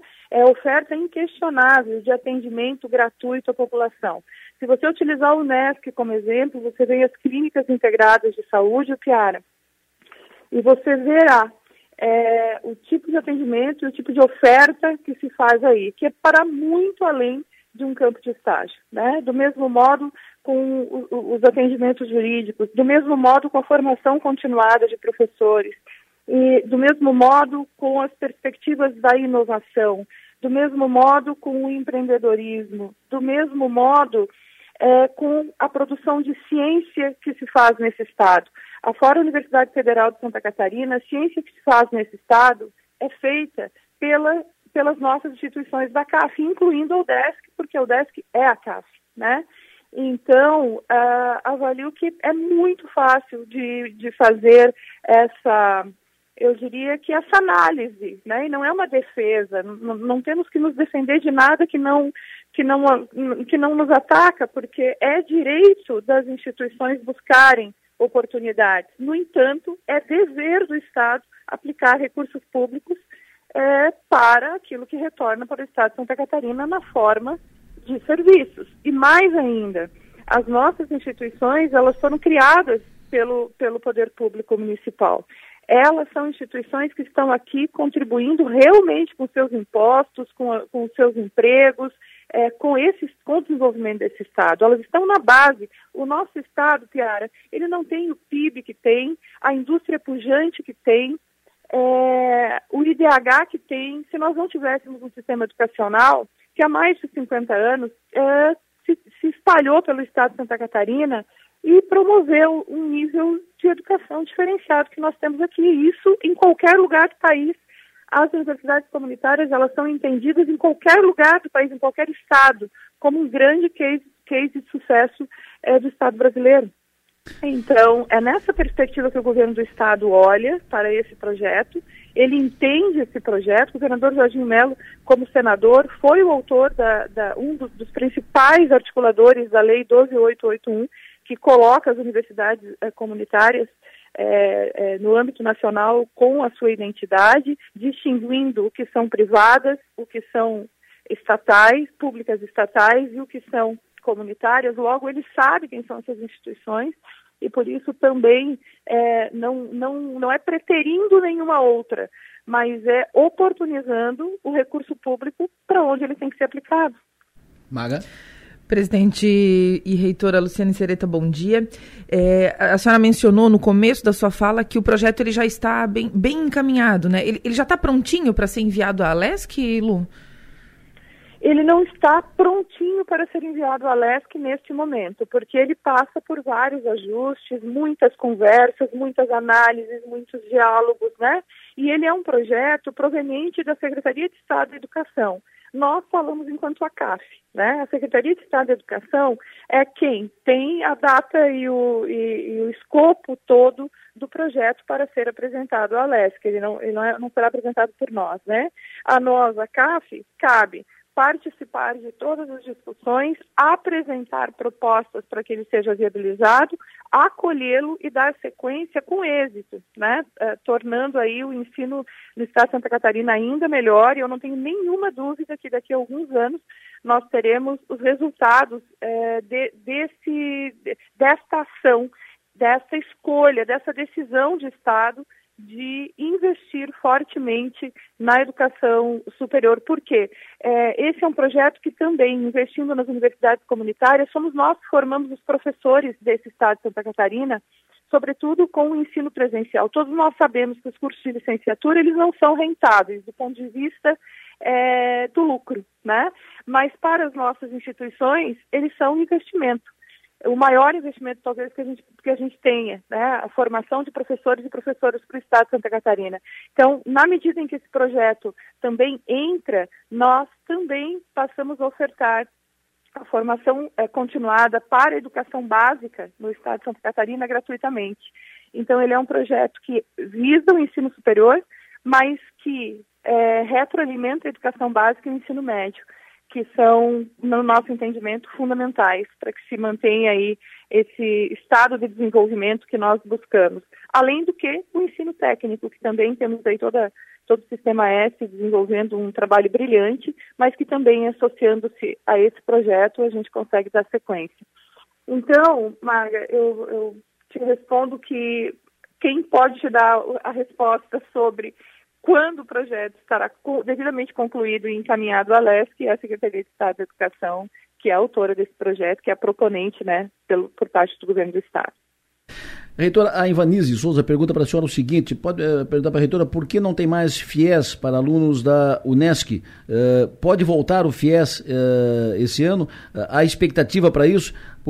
a propósito de, de Brasília, vem informações de mais recursos para o FIES não sei se mudam as regras do, do FIES, que pode facilitar a entrada ou volta do FIES para alunos da Unesc, e também mais recursos do governo federal para bolsas. Uh, quero ouvi-la sobre essas duas questões. Mais recursos para bolsa, bolsa, bolsa para os acadêmicos, e FIES. Com relação ao FIES, é, as regras nos últimos anos elas se modificaram e elas é, tornaram é, inviável que as nossas instituições pudessem participar do FIES por conta da, do fundo garantidor que as universidades teriam que ter. E as nossas universidades comunitárias, elas não trabalham com lucro, né? Elas trabalham com resultados, os resultados eles são reinvestidos. Então a gente não tem é, fundo garantidor. No entanto, uh, estivemos em Brasília, o Conselho de Reitores das Universidades Brasileiras e a Associação Brasileira de Universidades Comunitárias e, e outras instituições, uh, da qual eu faço parte também, estive junto na semana passada, conversamos com, com o ministro Camilo Santana, com toda a sua equipe, apresentamos uh, as nossas preocupações em relação ao FIES e a importância que ele teve no decorrer dos anos na formação, no acesso, na permanência e no êxito de tantos estudantes e, e obtivemos dele o compromisso de reavaliar é, o FIES e de reavaliar todo esse projeto. Então, acredito que para o ano agora de 2023 tenhamos aí, dona Zani, boas, boas notícias em relação a essa reformulação do FIES, é, de modo que ele novamente seja acessível para todas as instituições. E sobre bolsas? E a outra pergunta que você me fez é, Lessa, me perdoe, é em relação às bolsas de estudo? Isso, recursos para as bolsas. Então, uh, uh, também atendendo uma reivindicação da ciência brasileira já uh, de muito tempo, né, porque as, as, bolsas de estudo para pesquisa, sobretudo, elas desde 2013 não sofriam reajuste. Então, agora, foi anunciado agora, nessa semana que passou, um reajuste muito importante que dá um, um up aí para os cientistas estão muito é, motivados com isso. Isso também coloca novos alunos na perspectiva de mestrado e doutorado para produzir conhecimento que esse país precisa, né? Nós somos um país tão grande, precisa de cientistas, a gente não pode formá-los e mandar embora do país, é, ou, ou deixar com que os grandes é, cérebros brasileiros também saiam do, do, país antes mesmo de concluir um mestrado, um doutorado, que é o que tem acontecido. A gente vai para fora, a gente encontra os nossos estudantes em todos os lugares. Eles podem ir fazer suas fazer seus intercâmbios, mas retornar ao país. Se eles não tiverem essas condições de manutenção, nós também não teremos esse apoio. Então a gente teve aí é, um reajuste bem importante, é, tanto nas bolsas de pós-doutorado, quanto de doutorado, quanto de mestrado, quanto de, inicia de iniciação científica. As bolsas de iniciação científica júnior tiveram um, um reajuste aí de 300%, as demais foi de 25% até 75%. Nós temos hoje é, em Criciúma, em torno, nós temos hoje 600 estudantes de mestrado e doutorado na Unesp. Destes, 40% são bolsas do governo federal. E, e, e dos alunos de iniciação científica, dos 1.500 estudantes aí que a gente tem hoje, em torno de 300 também tem é, bolsa do governo federal. Então, é um, um reajuste bem importante. Veja, sai do, do, da bolsa de iniciação científica, que é esse estudante que começa a fazer pesquisa já desde o momento da graduação, sai de, de 400 reais para 700, né? Então, para esse estudante é um apoio, eu diria que bem importante, né? E também para o doutorado, para o mestrado, isso amplia a capacidade de de estudantes é, é, nessa perspectiva da produção de pesquisa, né? O Piara? Reitora, uh, voltando para a questão da faculdade gratuita, uh, eu vi uma apresentação que o governador Jorginho Melo fez na Fiesc um pouco antes de assumir o cargo, naquela expectativa da transição, e ele falando sobre a faculdade gratuita, ele falou uma, uma, uma frase, uma, ele falou que me impressionou muito, me chamou muita atenção, porque ele disse que além do caráter importante de, do, do, benefício para o, o, estudante, também é uma forma de proteger a, a, nossa rede de universidades comunitárias segundo ele, aspas, do que aconteceu com a Unisul, ou seja, de ser comprado por uma rede externa, às vezes até multinacional. Uh, esse também é um dos, uma, uma, das importâncias do projeto, é a, a defesa do sistema comunitário depende disso?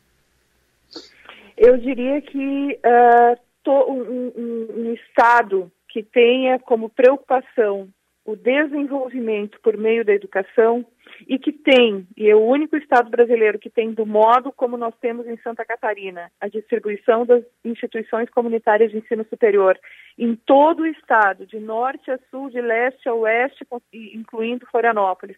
Nós temos essas instituições comunitárias em todo o Estado, responsáveis há mais de 50 anos pelo seu desenvolvimento. Instituições que, já, que não geram lucro, portanto, elas nem podem fazê-lo, né, pela sua característica é, jurídica, é, instituições que reinvestem constantemente é, no desenvolvimento, com planos de desenvolvimento, com todos os projetos que nós temos em todo o Estado, é, é uma temeridade permitir que aconteça o que aconteceu com a, a Unisul, que seja comprada por um grande grupo internacional que tem outras métricas, cuja métrica é a rentabilidade e não é, o retorno para o desenvolvimento do Estado. E eu não estou questionando é, o objeto central da, da, da, atividade econômica dessas instituições. o que eu questiono e o que eu defendo, e é o que o governador defende, é, é, que essas instituições comunitárias, de fato, tenham sobrevida, fiquem muito fortes, continuem perenes e, portanto, o Estado deve investir recursos públicos naquilo que teve a sua origem pública, que é o que eu estou defendendo, que é o que estou dizendo desde o início, de que, além de ser um projeto de desenvolvimento para o Estado, ele é um projeto, sim, de proteção e defesa a essas instituições. Grandes grupos econômicos se instalam para adquirir essas instituições. Essa é uma realidade que nós precisamos lidar. E, e com todo respeito, né? com todo respeito às suas iniciativas econômicas, eu não tenho nenhum problema quanto a isso, mas eu preciso desenvolver todas as, as estratégias possíveis de defesa e proteção. E acredito que a fala do governador tenha sido nesse sentido, sim, de proteção a, a um dos sistemas mais importantes que o Estado de Santa Catarina tem, que é o sistema de educação superior das universidades comunitárias. Reitor, aproveitar que a senhora está aqui com a gente, é, uma das, um dos programas também é, startados agora, recentemente, pelo governador Jorginho Melo e pela secretária de Estado da Saúde, Carmen Zanotto, é o programa de, de zerar filas, né? Para cirurgias eletivas. E a Unesc, a senhora colocou a estrutura da Unesc no, no, na área da saúde, a estrutura da área da saúde à disposição da secretária de Estado né, para auxiliar no que fosse possível. Eu queria ouvi-la sobre isso. O que, que foi colocado à disposição? Como a Unesc pode ajudar nesse processo?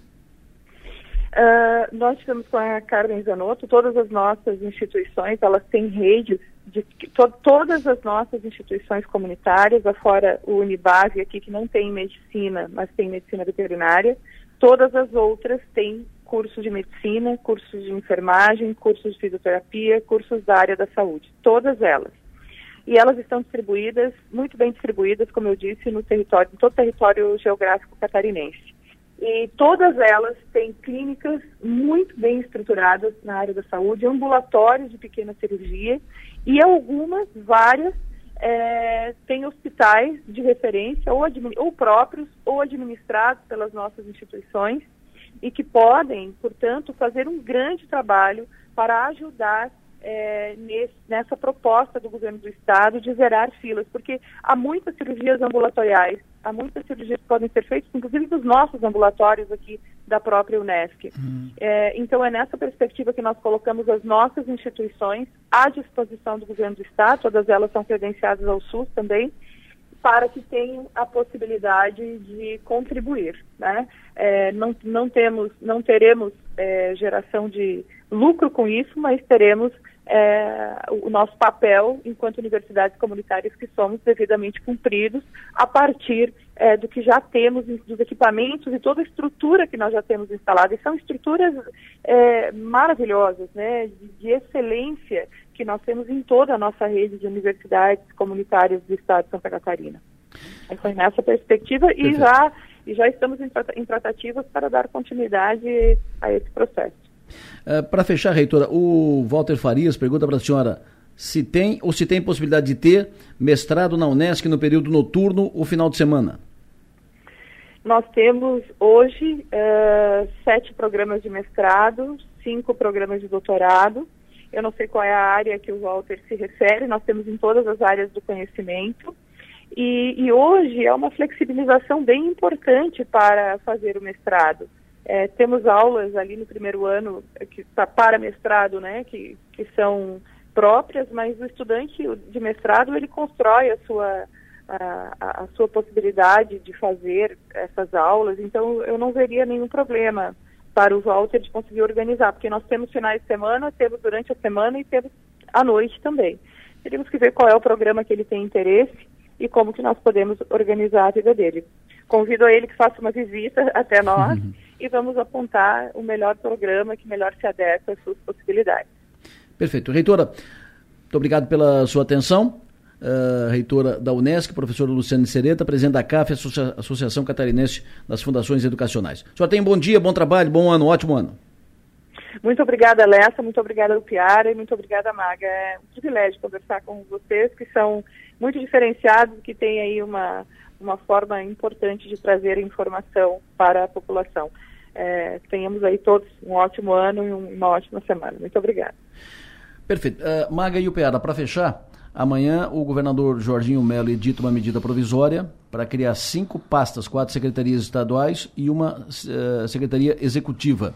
E amanhã ele dá posse, aproveitando já, ele já dá posse a dois novos secretários. O ex-deputado Silvio Drevik, do Progressista, assumirá a Secretaria de Indústria e Comércio, recriada pela medida provisória, e o deputado estadual Jerry Comper, do MDB, assumirá a Secretaria de Infraestrutura e Mobilidade.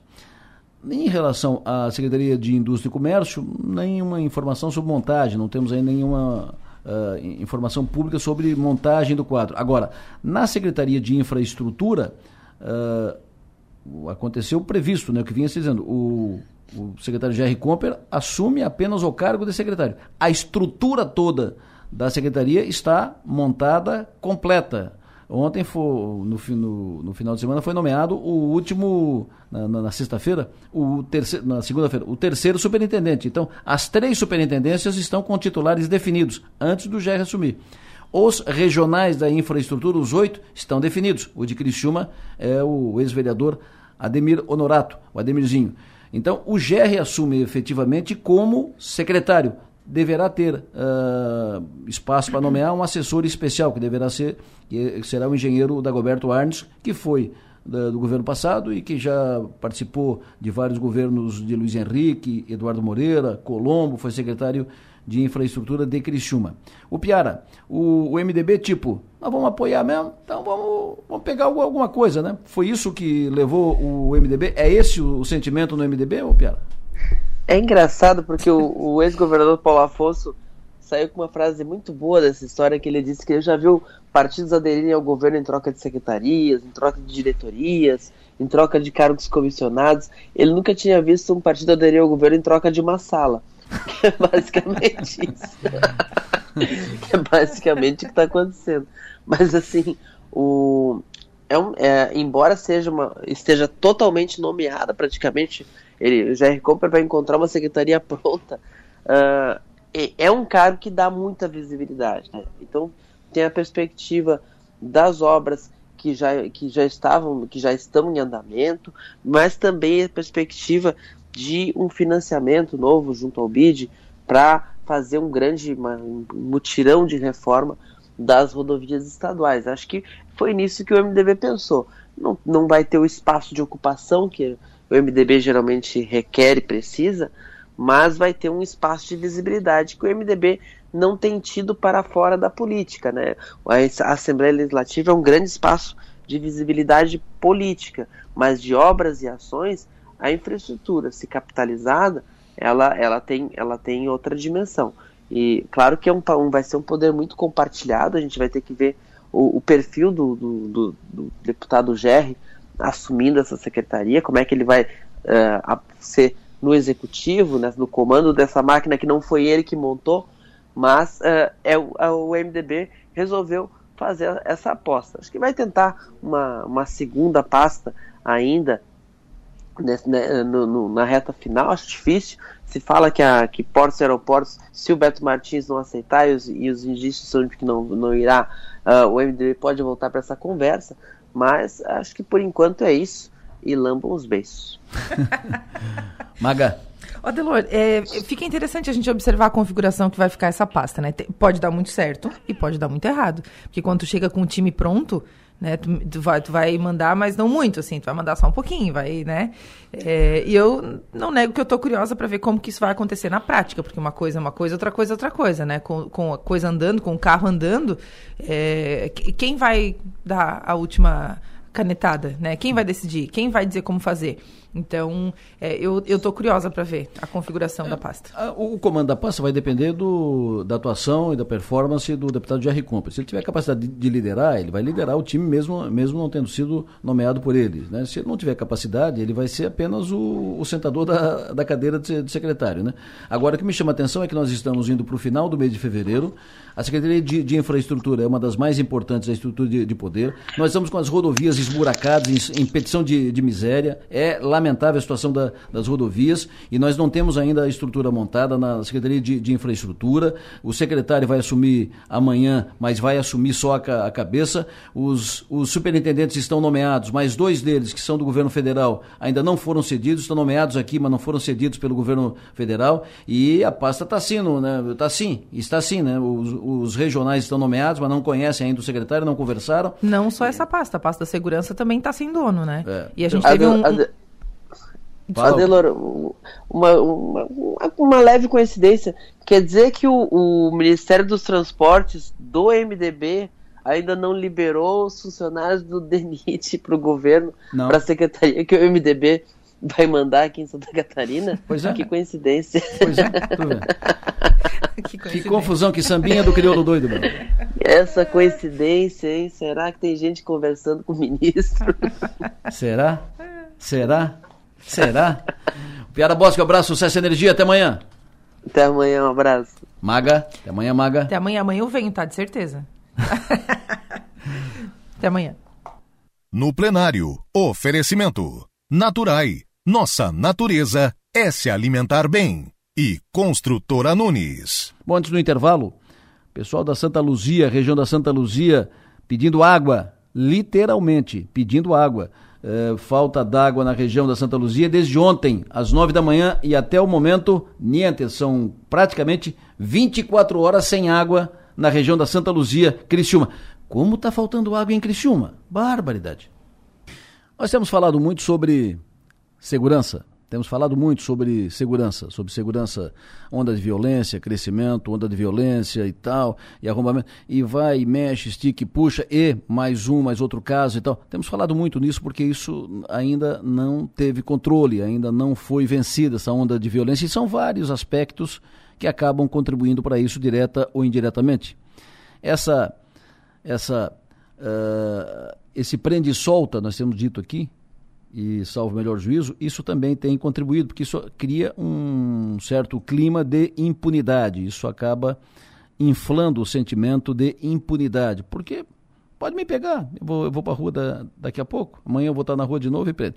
Então essas coisas têm sido tratadas, não se resolve essa questão da onda de violência apenas com mais viatura na rua e policial na rua. São várias ações, várias, inclusive é, dá, um, dá um cessar nisso, um basta nessa, nesse prende e solta, prende e solta, prende e solta, prende e solta. E prende e solta uh, quem é o zero e vezeiro do, do crime, né? É conhecido na, no crime. Tem ficha corrida extensa e prende e solta, prende e solta. Aconteceu um fato, e eu citei isso na abertura do, do programa.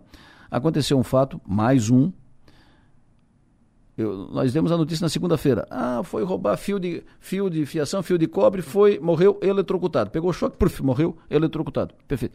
Quem era ele? 28 anos, sete prisões em flagrante, seis por furto, a última prisão no dia 13 no bairro Renascer, quando estava com uma moto roubada. Ele tinha duas condenações a cumprir, em dois processos já havia sido julgado e condenado. E estava na rua. Foi preso no dia 13, foi solto no dia 14, dia seguinte, na audiência de custódia. E aí estava na, na, rua, estava no crime, foi roubar fio, puf, morreu eletrocutado. Nós já conversamos aqui no programa com dois representantes do Ministério Público sobre essa questão e o Ministério Público foi muito incisivo uh, na, ao pontuar a divergência sobre essa prática do soltar, soltar os uh, esses que têm ficha corrida conhecida, tal, que são conhecidos no mundo do crime e que têm folha corrida extensa. Um dos promotores que esteve conosco aqui no estúdio foi o doutor Fernando Menezes, que está conosco agora, fala conosco mais uma vez aqui na Som Maior. Doutor Fernando, muito bom dia. Bom dia, Adelor. Bom dia aos ouvintes. Prazer tê-lo conosco, obrigado pela sua atenção.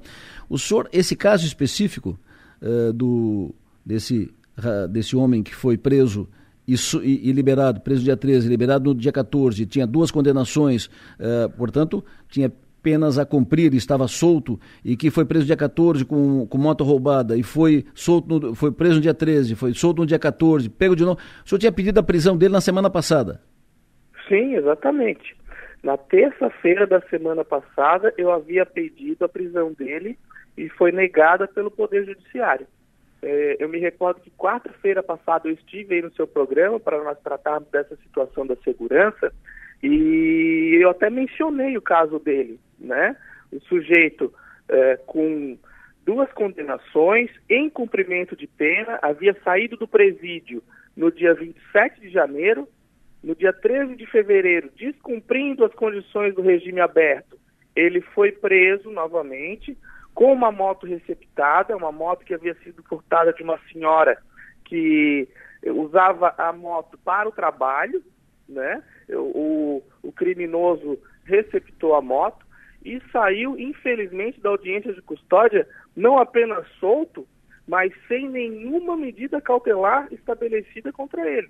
Hum. Saiu pela porta da frente como se nada tivesse acontecido.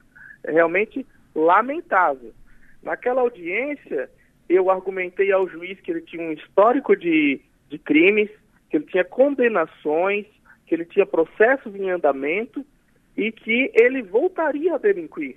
Ele, ele demonstrava, infelizmente hoje nós temos pessoas é, que praticam crimes como meio de vida. E ele demonstrava isso. Por isso eu pedi ao juiz que ele fosse preso e disse que não, que, que ele não era, que o caso não tinha gravidade, né? É, que não se justificava a prisão e, e, e mandou soltar novamente. Infelizmente, daí na segunda-feira ele foi praticar um novo crime, de novo, né, em menos de uma semana, infelizmente acabou morrendo, né? Se tivesse sido preso, eh, talvez eh, estivesse vivo hoje, né? Provavelmente sim. Uh, o, o argumento do, do juiz, uh, ele não, o, o, juiz não considerou, por exemplo, as duas condenações não cumpridas, não considerou uh, as sete prisões outras em, em flagrante, isso não, não convenceu o, ju, o, juiz? Não, nada disso foi considerado. Hoje em dia nós vivemos no Poder Judiciário um, um movimento que, se, que, que, que é chamado pela doutrina de laxismo penal, né? é a benevolência com o criminoso.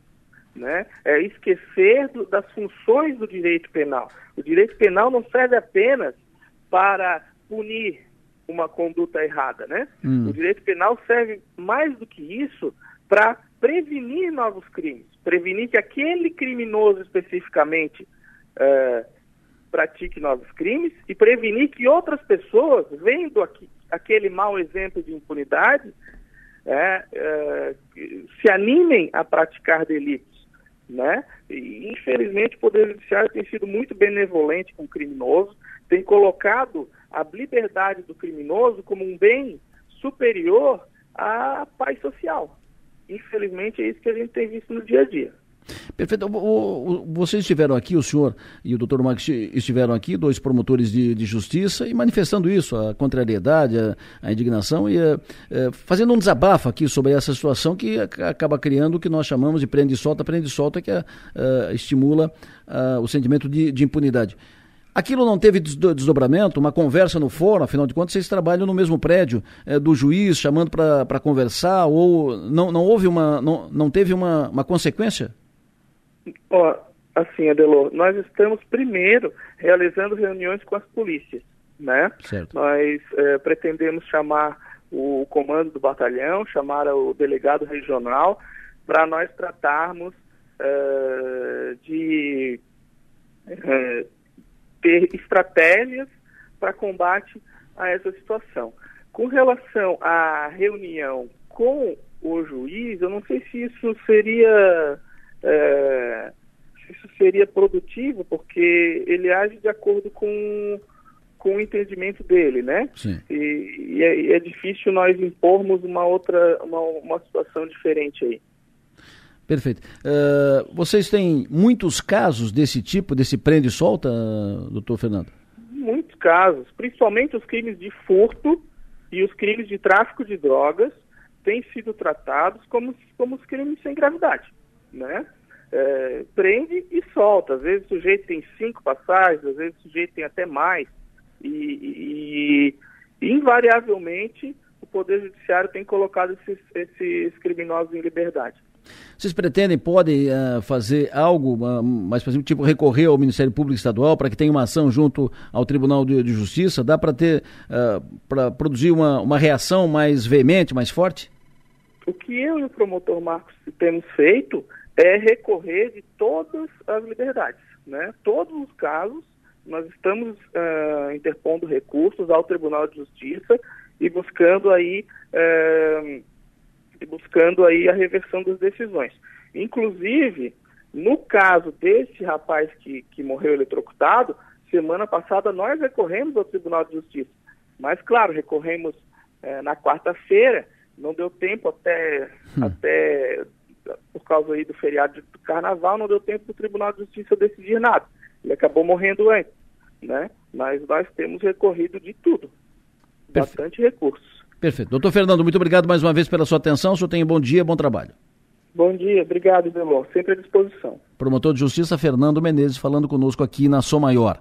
Essa questão segurança, que precisa ser, continuar sendo discutida, discutida sempre, será pauta de uma audiência que será realizada pela Câmara de Vereadores de Criciúma. Uh, iniciativa dos vereadores Arleu da Silveira e Salésio Lima. Vereador Arleu na linha conosco. Vereador, bom dia.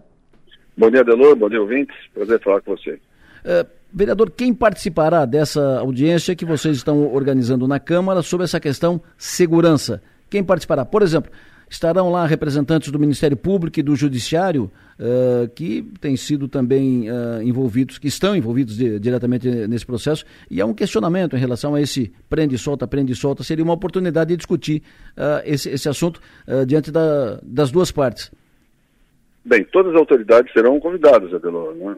por dia de 22 de março, às 19 horas, no Salão Ouro Negro da Prefeitura Municipal de Criciúma. É uma pauta de encaminhamento que será dada inicialmente às câmaras inteligentes, que foi desenvolvida por algumas empresas que têm nos procurado, por mim e pelo vereador Salésio Lima, daí levei ao conhecimento de todos os vereadores na última semana, e achei muito interessante o sistema de inteligência e penso que tudo que vem de encontro para dar maior segurança ao cidadão cristiumense está valendo, né? Há um esforço de todos, né, um conjunto todos, da imprensa, de você, que eu acompanho sempre falando diretamente com isso, os promotores também nas suas entrevistas, tenho acompanhado. Também os, o, semana passada teve o Tenente Coronel Mário fazendo uma explanação da, pela Polícia Militar, uma excelente explanação também sobre segurança. E pensamos então em dar essa condição, né, onde todos os presidentes de bairros serão convidados, que são as pessoas que estarão diretamente ligados a, a, comunidade, né, juntamente com os vereadores. É, basicamente, já houve a apresentação de uma empresa, né, a, a, e a audiência pública é exatamente isso, para dar transparência a outras empresas de tecnologia que queiram participar. E achei muito interessante, inclusive a Prefeitura Municipal de Criciúma, o prefeito Salvaro, comprou duas mil câmaras desse tipo para colocar nos próprios do município. E aí a gente vai querer estender né, ao cidadão criciumense, é claro, tem um valor a ser pago pelo, por, pelo cidadão, mas achei muito interessante, muito inteligente esse software que foi desenvolvido por uma empresa apresentada para mim, para o, o, prefeito que estava junto também, para o vereador Salésio Lima. Daí o encaminhamento de fazer então essa audiência pública para levar a todos os presidentes de bairros que levem automaticamente ao cidadão. Tem já o, aquele o sistema que por WhatsApp, né, rede a, a rede se não me engano, é a rede solidária, rede é, que tem já nos bairros, mas esse não, esse é por monitoramento mesmo. Perfeito. Uh, vereador, o juiz, os juízes serão convidados? Todos serão convidados, todos. Todas as autoridades serão convidados, juiz, promotor, Polícia Civil, Polícia Militar, o Corpo de Bombeiros, todos que têm envolvendo, envolvendo a Defesa Civil, todos terão, uh, receberão o um convite para participar dessa audiência pública. repito, o encaminhamento inicialmente claro. é para fazer uh, a, a, explanação de empresas que queiram fazer a segurança nas casas, né? há um valor a ser pago pelo, pelo cidadão, claro, mas eu achei o valor bem interessante. Inicialmente essa empresa apresentou um valor de R$ 39,90 para é, cada quatro residências, né? e automaticamente já está ligado com a Polícia Civil e a Polícia Militar. Então achamos bem interessante e penso que é um conjunto de todos, né? o trabalho de todos, e a Câmara de Vereadores de Criciúma, na pessoa do presidente Salésio Lima e todos os vereadores, estamos propondo essa audiência pública. Vereador Arleu, muito obrigado, o senhor tem um bom dia. Bom dia, Delor, um forte abraço, bom dia a todos, boa semana. É importante que isso seja realizado essa audiência. Além de outras tantas, e outras tantas iniciativas, e outras tantas reuniões. O GGIM vai fazer um seminário, o Forcri vai fazer um, um seminário, uh, tem essa, eh, essa audiência na Câmara, e tem tantas e tantas reuniões que estão acontecendo na Prefeitura, na SIC, pelo Forcri, aqui, a Libra. É preciso discutir, é preciso conversar. E é preciso que todos os entes envolvidos se disponham a, a, conversar, a explicar, conversar, explicar, conversar, discutir, ouvir, sugerir. É importante. Isso não vai ser vencido apenas pela ação de um. E não vai ser vencido com a omissão de alguns. Vai ser vencido com a ação de todos. É preciso unidade, todos em sintonia para vencer o medo. Você tem medo de quê? É natural termos alguns medos. O medo nos faz ter cautela, freia nossos impulsos e nos faz pensar melhor. Individualmente, o medo pode até ser bom, mas quando o medo se torna coletivo, é quando acende um sinal de alerta. Uma sociedade com medo fica paralisada, insegura, desconfiada. Ter medo nos afasta uns dos outros. O crescimento recente dos casos de violência urbana faz acender esse alerta nossas comunidades esperam uma reação. Precisamos ampliar o debate e agir com determinação para que tenhamos de volta um dos nossos bens mais preciosos: a tranquilidade de ir e vir. O sul de Santa Catarina quer segurança. Uma campanha Som Maior Comunicação. Com o apoio de Metropolitan Mall. Sublime Persianas, Triângulo Segurança, Giasse Supermercados, Satic, Minato Construtora e Incorporadora. Nós falamos aqui de roubo de fio de cobre e tal, e esse, uh, esse homem de 28 anos que tinha passagens e tal, e foi preso num dia, solto no outro, e voltou a roubar, foi roubar fio de cobre, puf, morreu, eletrocutado. Aí o ouvinte mandou mensagem lá do Arroio do Silva, que estão fazendo a festa lá, negócio de, de roubo de fio de cobre também. Aquela rua de Araranguá, de, do Arroio do Silva, lá, rua Roseno Pereira, né? O cara roubou mais seis vão de 40 metros, 240, aí tu pega 240 vezes 4, 4 vezes 4, 16, vai 1, 960 metros de cabo. Né? Na rua Roseno Pereira ali, no centro do Arroio do Silva, né? Beira-Mar. E roubou mais um vão lá do outro lado, lá na, perto da Avenida Santa Catarina. Arroio do Silva tá feio, cara. É furto todo dia de cabo de cobre. Barbaridade. 960, depois mais um vão, ou seja, mais de mil metros de, de, de cabo de, de, iluminação. Daí falta energia em algum lugar, né? Ou na iluminação pública e tal. E estão roubando, estão roubando, estão roubando. E assim vai. E de outro lado, prende e solta, prende e solta, prende e solta. Até quando vai ficar assim? Márcio Sônico, o tempo, por favor. Adelor Lessa, ouvinte da sua muito bom dia para todos. Então, a previsão para hoje indica bom tempo aqui no litoral sul de Santa Catarina. Ontem chegou a marcar 28 graus, hoje de novo vai até uns 28, 29 graus. Esquenta já um pouquinho mais, sol o dia todo, não tem perspectiva de chuva alguma aqui na região. Na quinta-feira, amanhã, com tempo bom durante a manhã, chove amanhã à tarde, chuva de verão. Amanhã começa com seus 19 graus, vai até uns 30 graus à tarde. Ou a sexta-feira, Delor, que é o dia assim de mais, de mais chuva, viu?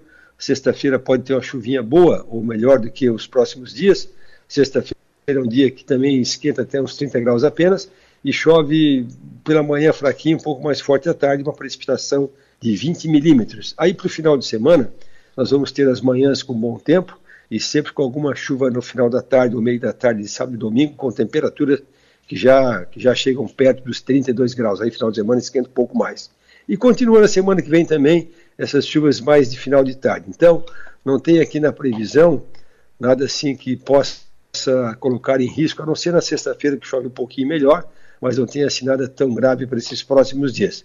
E as temperaturas, gente, elas, elas vão ficar comportadas, viu? Porque noites aí próximo dos 20 graus, tarde próximo dos 30, nesta quarta, quinta e sexta-feira, escapa um pouco mais, esquenta um pouco mais no final de semana. Aí, tanto sábado quanto domingo, vai ser um pouco mais quente. E a semana que vem também, olha aqui a previsão para a semana que vem, também com temperaturas comportadas máximas aí perto dos 30 graus. Então, aquele calor de 38 que deu na semana anterior não vai ter a previsão nesses próximos dias, não. Então, nada disso previsto para os próximos dias, Adelor Lessa. Previsão do tempo. Oferecimento. El Tarquim. Gastronomia e lazer em uma experiência envolvendo fogo e natureza. E linha de eletros Tramontina. É na Via Inox, Avenida Centenário, 2505. Citei há pouco, vazamento Vazamento não, falta de água, eh, não vazamento, falta de água, faltando água na região da Santa Luzia. Desde ontem, até o momento não voltou. E o pessoal angustiado, angustiado, reclamando. E fiz um comentário adicional, né? Nossa, como tem faltado água. A gente tem recebido aqui todo dia informação de. Fazia tempo que não, que não, tinha, que não tinha tudo isso. Todo dia, todo dia a gente recebe falando falta água aqui nesse bairro, naquele bairro, naquela região. Falei, tem problema disso, problema daquilo, falta água. Aí uh, convém lembrar e registrar hoje à tarde, na Câmara de Vereadores de Criciúma, tem uma reunião da Comissão da Água. A comissão foi criada para tratar disso. Essas questões todas. Falta d'água daqui, falta d'água dali. A Casan uh, estará representada na audiência e será devidamente cobrada e terá que dar explicações e esclarecimentos sobre tudo isso. Hoje, três da tarde, a reunião da Comissão da Água, formada na Câmara de Vereadores de Criciúma, por iniciativa do vereador Nicola Martins. A Som Maior vai acompanhar, o 48 vai acompanhar e vai trazer detalhes. Antes do intervalo, Quero te dar uma dica do restaurante El Tarquim, Parrilha Argentina. Estive lá ontem, sempre bem atendido. Não eu, todos, sempre bem, sempre bom atendimento é a marca do, do El Tarquim. Uh, sempre carne, melhor carne e, e se, sempre com um cardápio variado. Mas uma das, um, dos, um, um dos toques, né, um dos destaques do El Tarquim, já é sucesso nas noites de Criciúma, e agora também ao meio-dia, aberto de segunda a sexta, das 11h30 às 2h30 da tarde, com almoço executivo de seis opções de pratos, para você ter uma experiência gastronômica especial. Esse almoço executivo do El Tarquim é show, espetáculo. O El Tarquim ainda tem, aos domingos, a costela, que fica numa estrutura montada, é um estilo argentino, a costela fica rodando ali, é um espetáculo. Vale a pena ir, ir no domingo lá, meio-dia, só para ver a costela assada ali naquela estrutura uh, que foi montada pelo, pelo El Tarquim, foi trazida da Argentina, do Uruguai.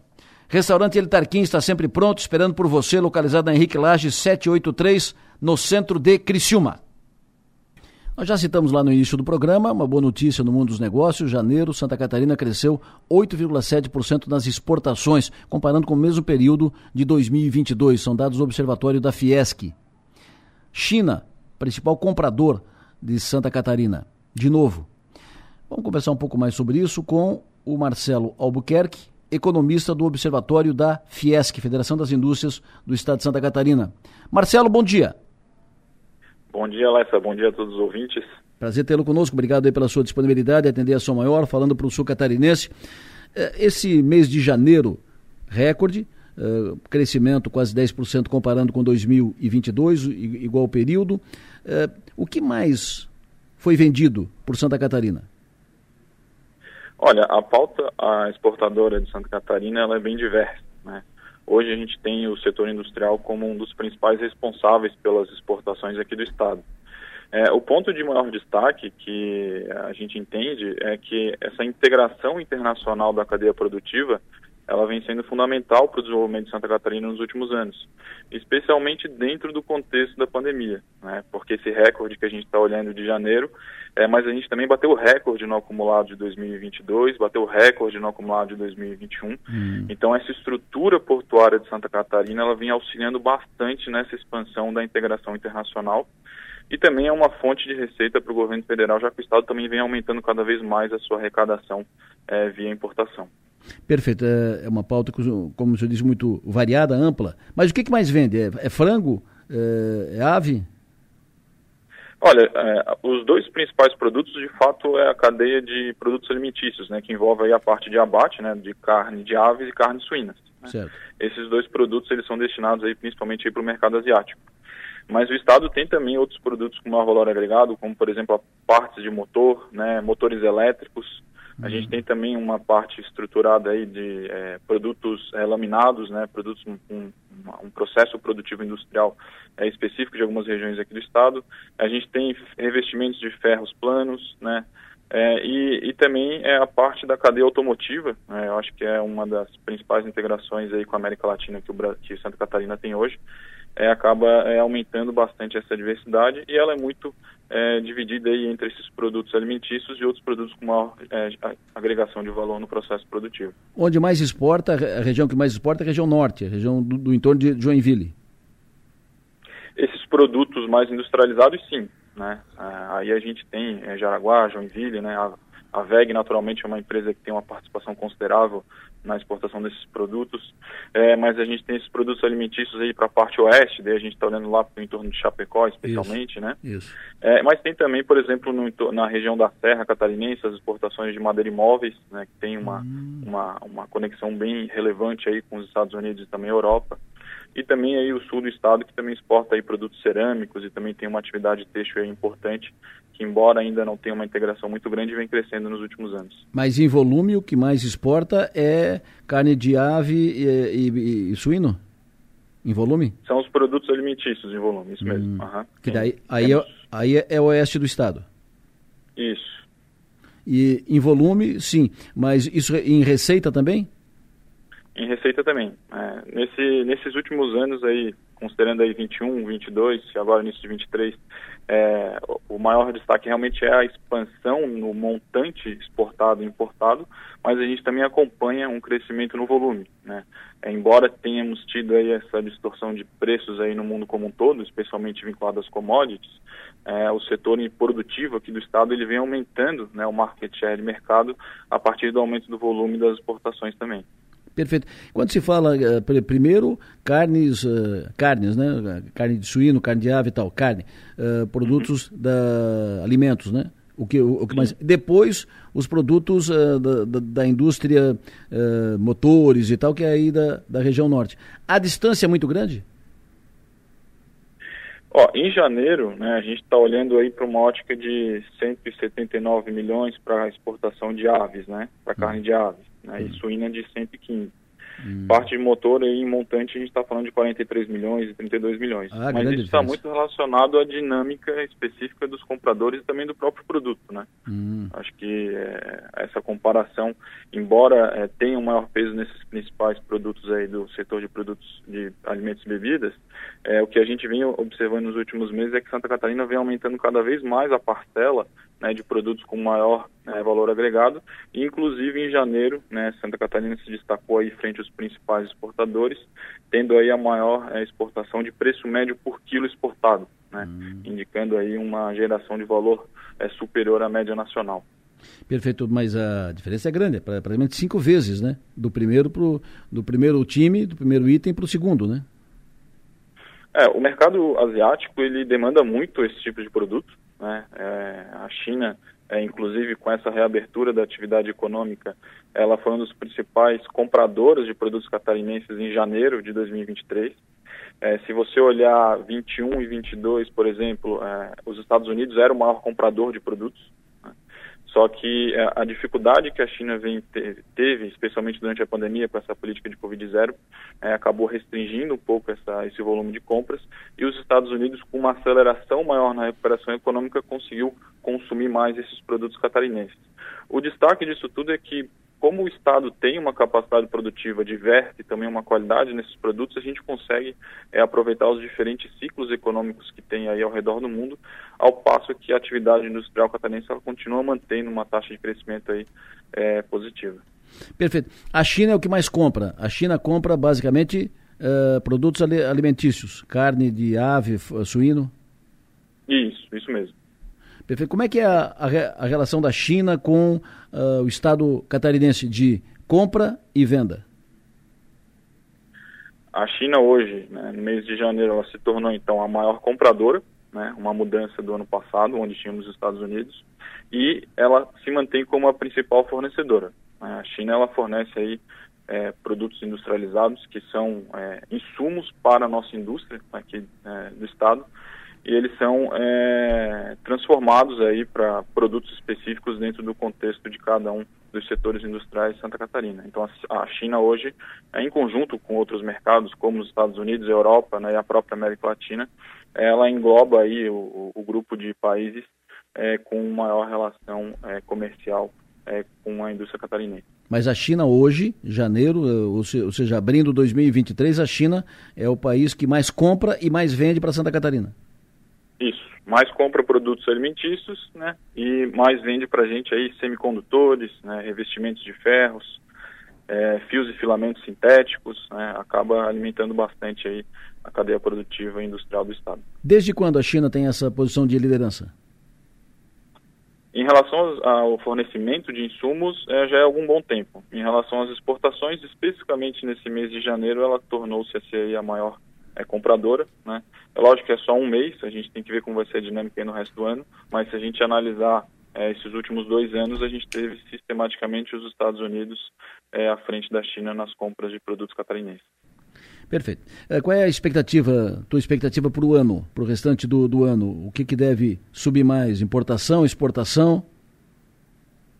Olha, a gente tem dinâmicas é, distintas entre é, o mercado doméstico e o mercado internacional. Né? A gente sabe que é, os reflexos aí da pandemia, com o processo inflacionário elevado ao redor do mundo, é, vem se traduzindo em políticas monetárias mais restritivas né, em grande parte do, do mundo, especialmente em mercados vinculados à economia catarinense, como Estados Unidos e Europa, enquanto que a China vinha tendo uma dificuldade na atividade econômica por conta da política de Covid-0.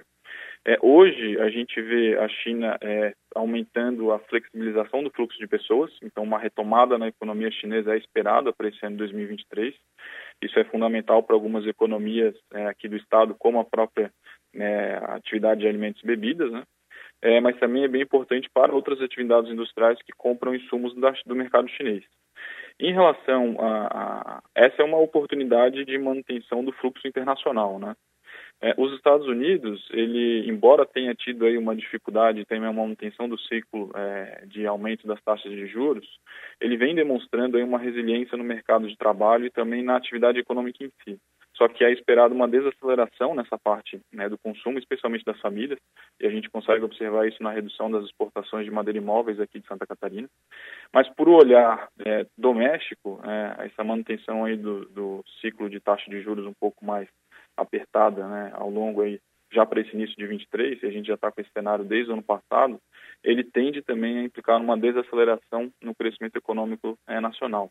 E Santa Catarina, naturalmente, está dentro desse contexto. Então, o cenário é, embora é que o Estado tenha um nível de atividade econômica superior né, ao resto é, do Brasil, em termos relativos, o Estado normalmente tem uma capacidade é, produtiva e uma resiliência maior do que o resto da, do país. Mas a gente espera aí uma desaceleração nesse crescimento na, na trajetória que vinha sendo observada aí desde 21 e 22 especialmente. Marcelo, muito obrigado pela tua entrevista aqui. Obrigado pelas informações. Sempre bom falar de coisas boas de Santa Catarina, de bons números e de boas in informações da economia catarinense. Muito obrigado, sucesso e energia, bom trabalho. Até mais, Écio. Muito obrigado aos ouvintes. Economista do Observatório da Fiesc, Marcelo Albuquerque, falando conosco aqui na Som Maior, como nós Uh, falamos de mercado, negócios, uh, mundo da economia. Uh, quero fechar o programa falando com o Arthur sobre os 60 minutos, que trata disso. A pauta é, é, é essa: mundo dos negócios, economia, mercado, gestão. Arthur, bom dia. Bom dia, muito bom dia. Qual o destaque de hoje? O que está que que tá na tua pauta para os 60 minutos de hoje, meio-dia, hora do almoço? Ah, uma curiosidade que, que eu vou tratar é que eu vou encerrar o programa abrindo a Bolsa de Valores porque quarta-feira de cinzas é um dia em que a bolsa abre apenas a uma hora da tarde. Normalmente ela abre às nove para algumas negociações, mas a bolsa mesmo normal, digamos assim, que é negociação de ação, abre às 10 horas da manhã. Hum. Mas por conta do feriado bancário, não abriu na segunda-feira, então eu até brinquei aqui no programa que ninguém perdeu dinheiro na bolsa na segunda-feira, porque não abriu.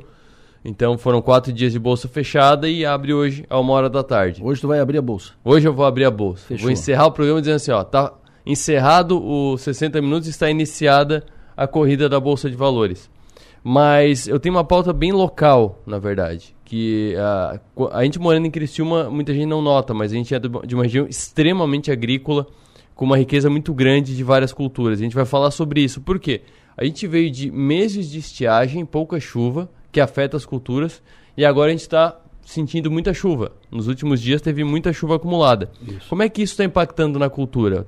Tem agora, por exemplo, momentos ou de plantação ou de colheita importantes da soja, arroz, milho, maracujá, pitaia, pitaia que é muito forte no turvo, e outras hortaliças em geral. Como é que isso está afetando a nossa região? Então a gente vai tratar disso com o Edson Borges, da Epagre, para explicar o que, que a gente deve esperar de safra, principalmente para essas culturas, por conta dessa variação. O bom é o equilíbrio, essa variação forte pode ter dado algum problema. Outra questão que está muito discutida agora é a questão do aumento do combustível. Por quê? Porque lá em 2021, 2022 principalmente, teve aqueles congelamentos de ICMS, piscofins e tal, que baixaram o preço da gasolina, mas quem acompanhava sabia que não era permanente. Então alguns já saíram em novembro, alguns já saíram em janeiro e tem mais uma mudança para acontecer agora na virada para março. Então a gente vai especificar isso também, quanto que deve ficar o preço do combustível e o que que vem de alteração. E quando é que vai parar, né? Diminuiu um monte e agora está subindo de novo. Quando é que para de subir e estabiliza o preço da gasolina? Então são basicamente esses assuntos, além de outros comentários dos assuntos do dia que a gente vai falar. Fechou. 60 minutos, meio-dia com o Arthur Lessa. lembrando sempre que nosso papel nessa vida é ser e fazer feliz. Fecha o programa daqui. Uh, agora vem o Everaldo João, meu amigo Everaldo Apolinário João, com sua dica de música. E depois, Enio Bis com Conexão Sul. Volto pro ar seis da tarde no ponto final. Bom dia.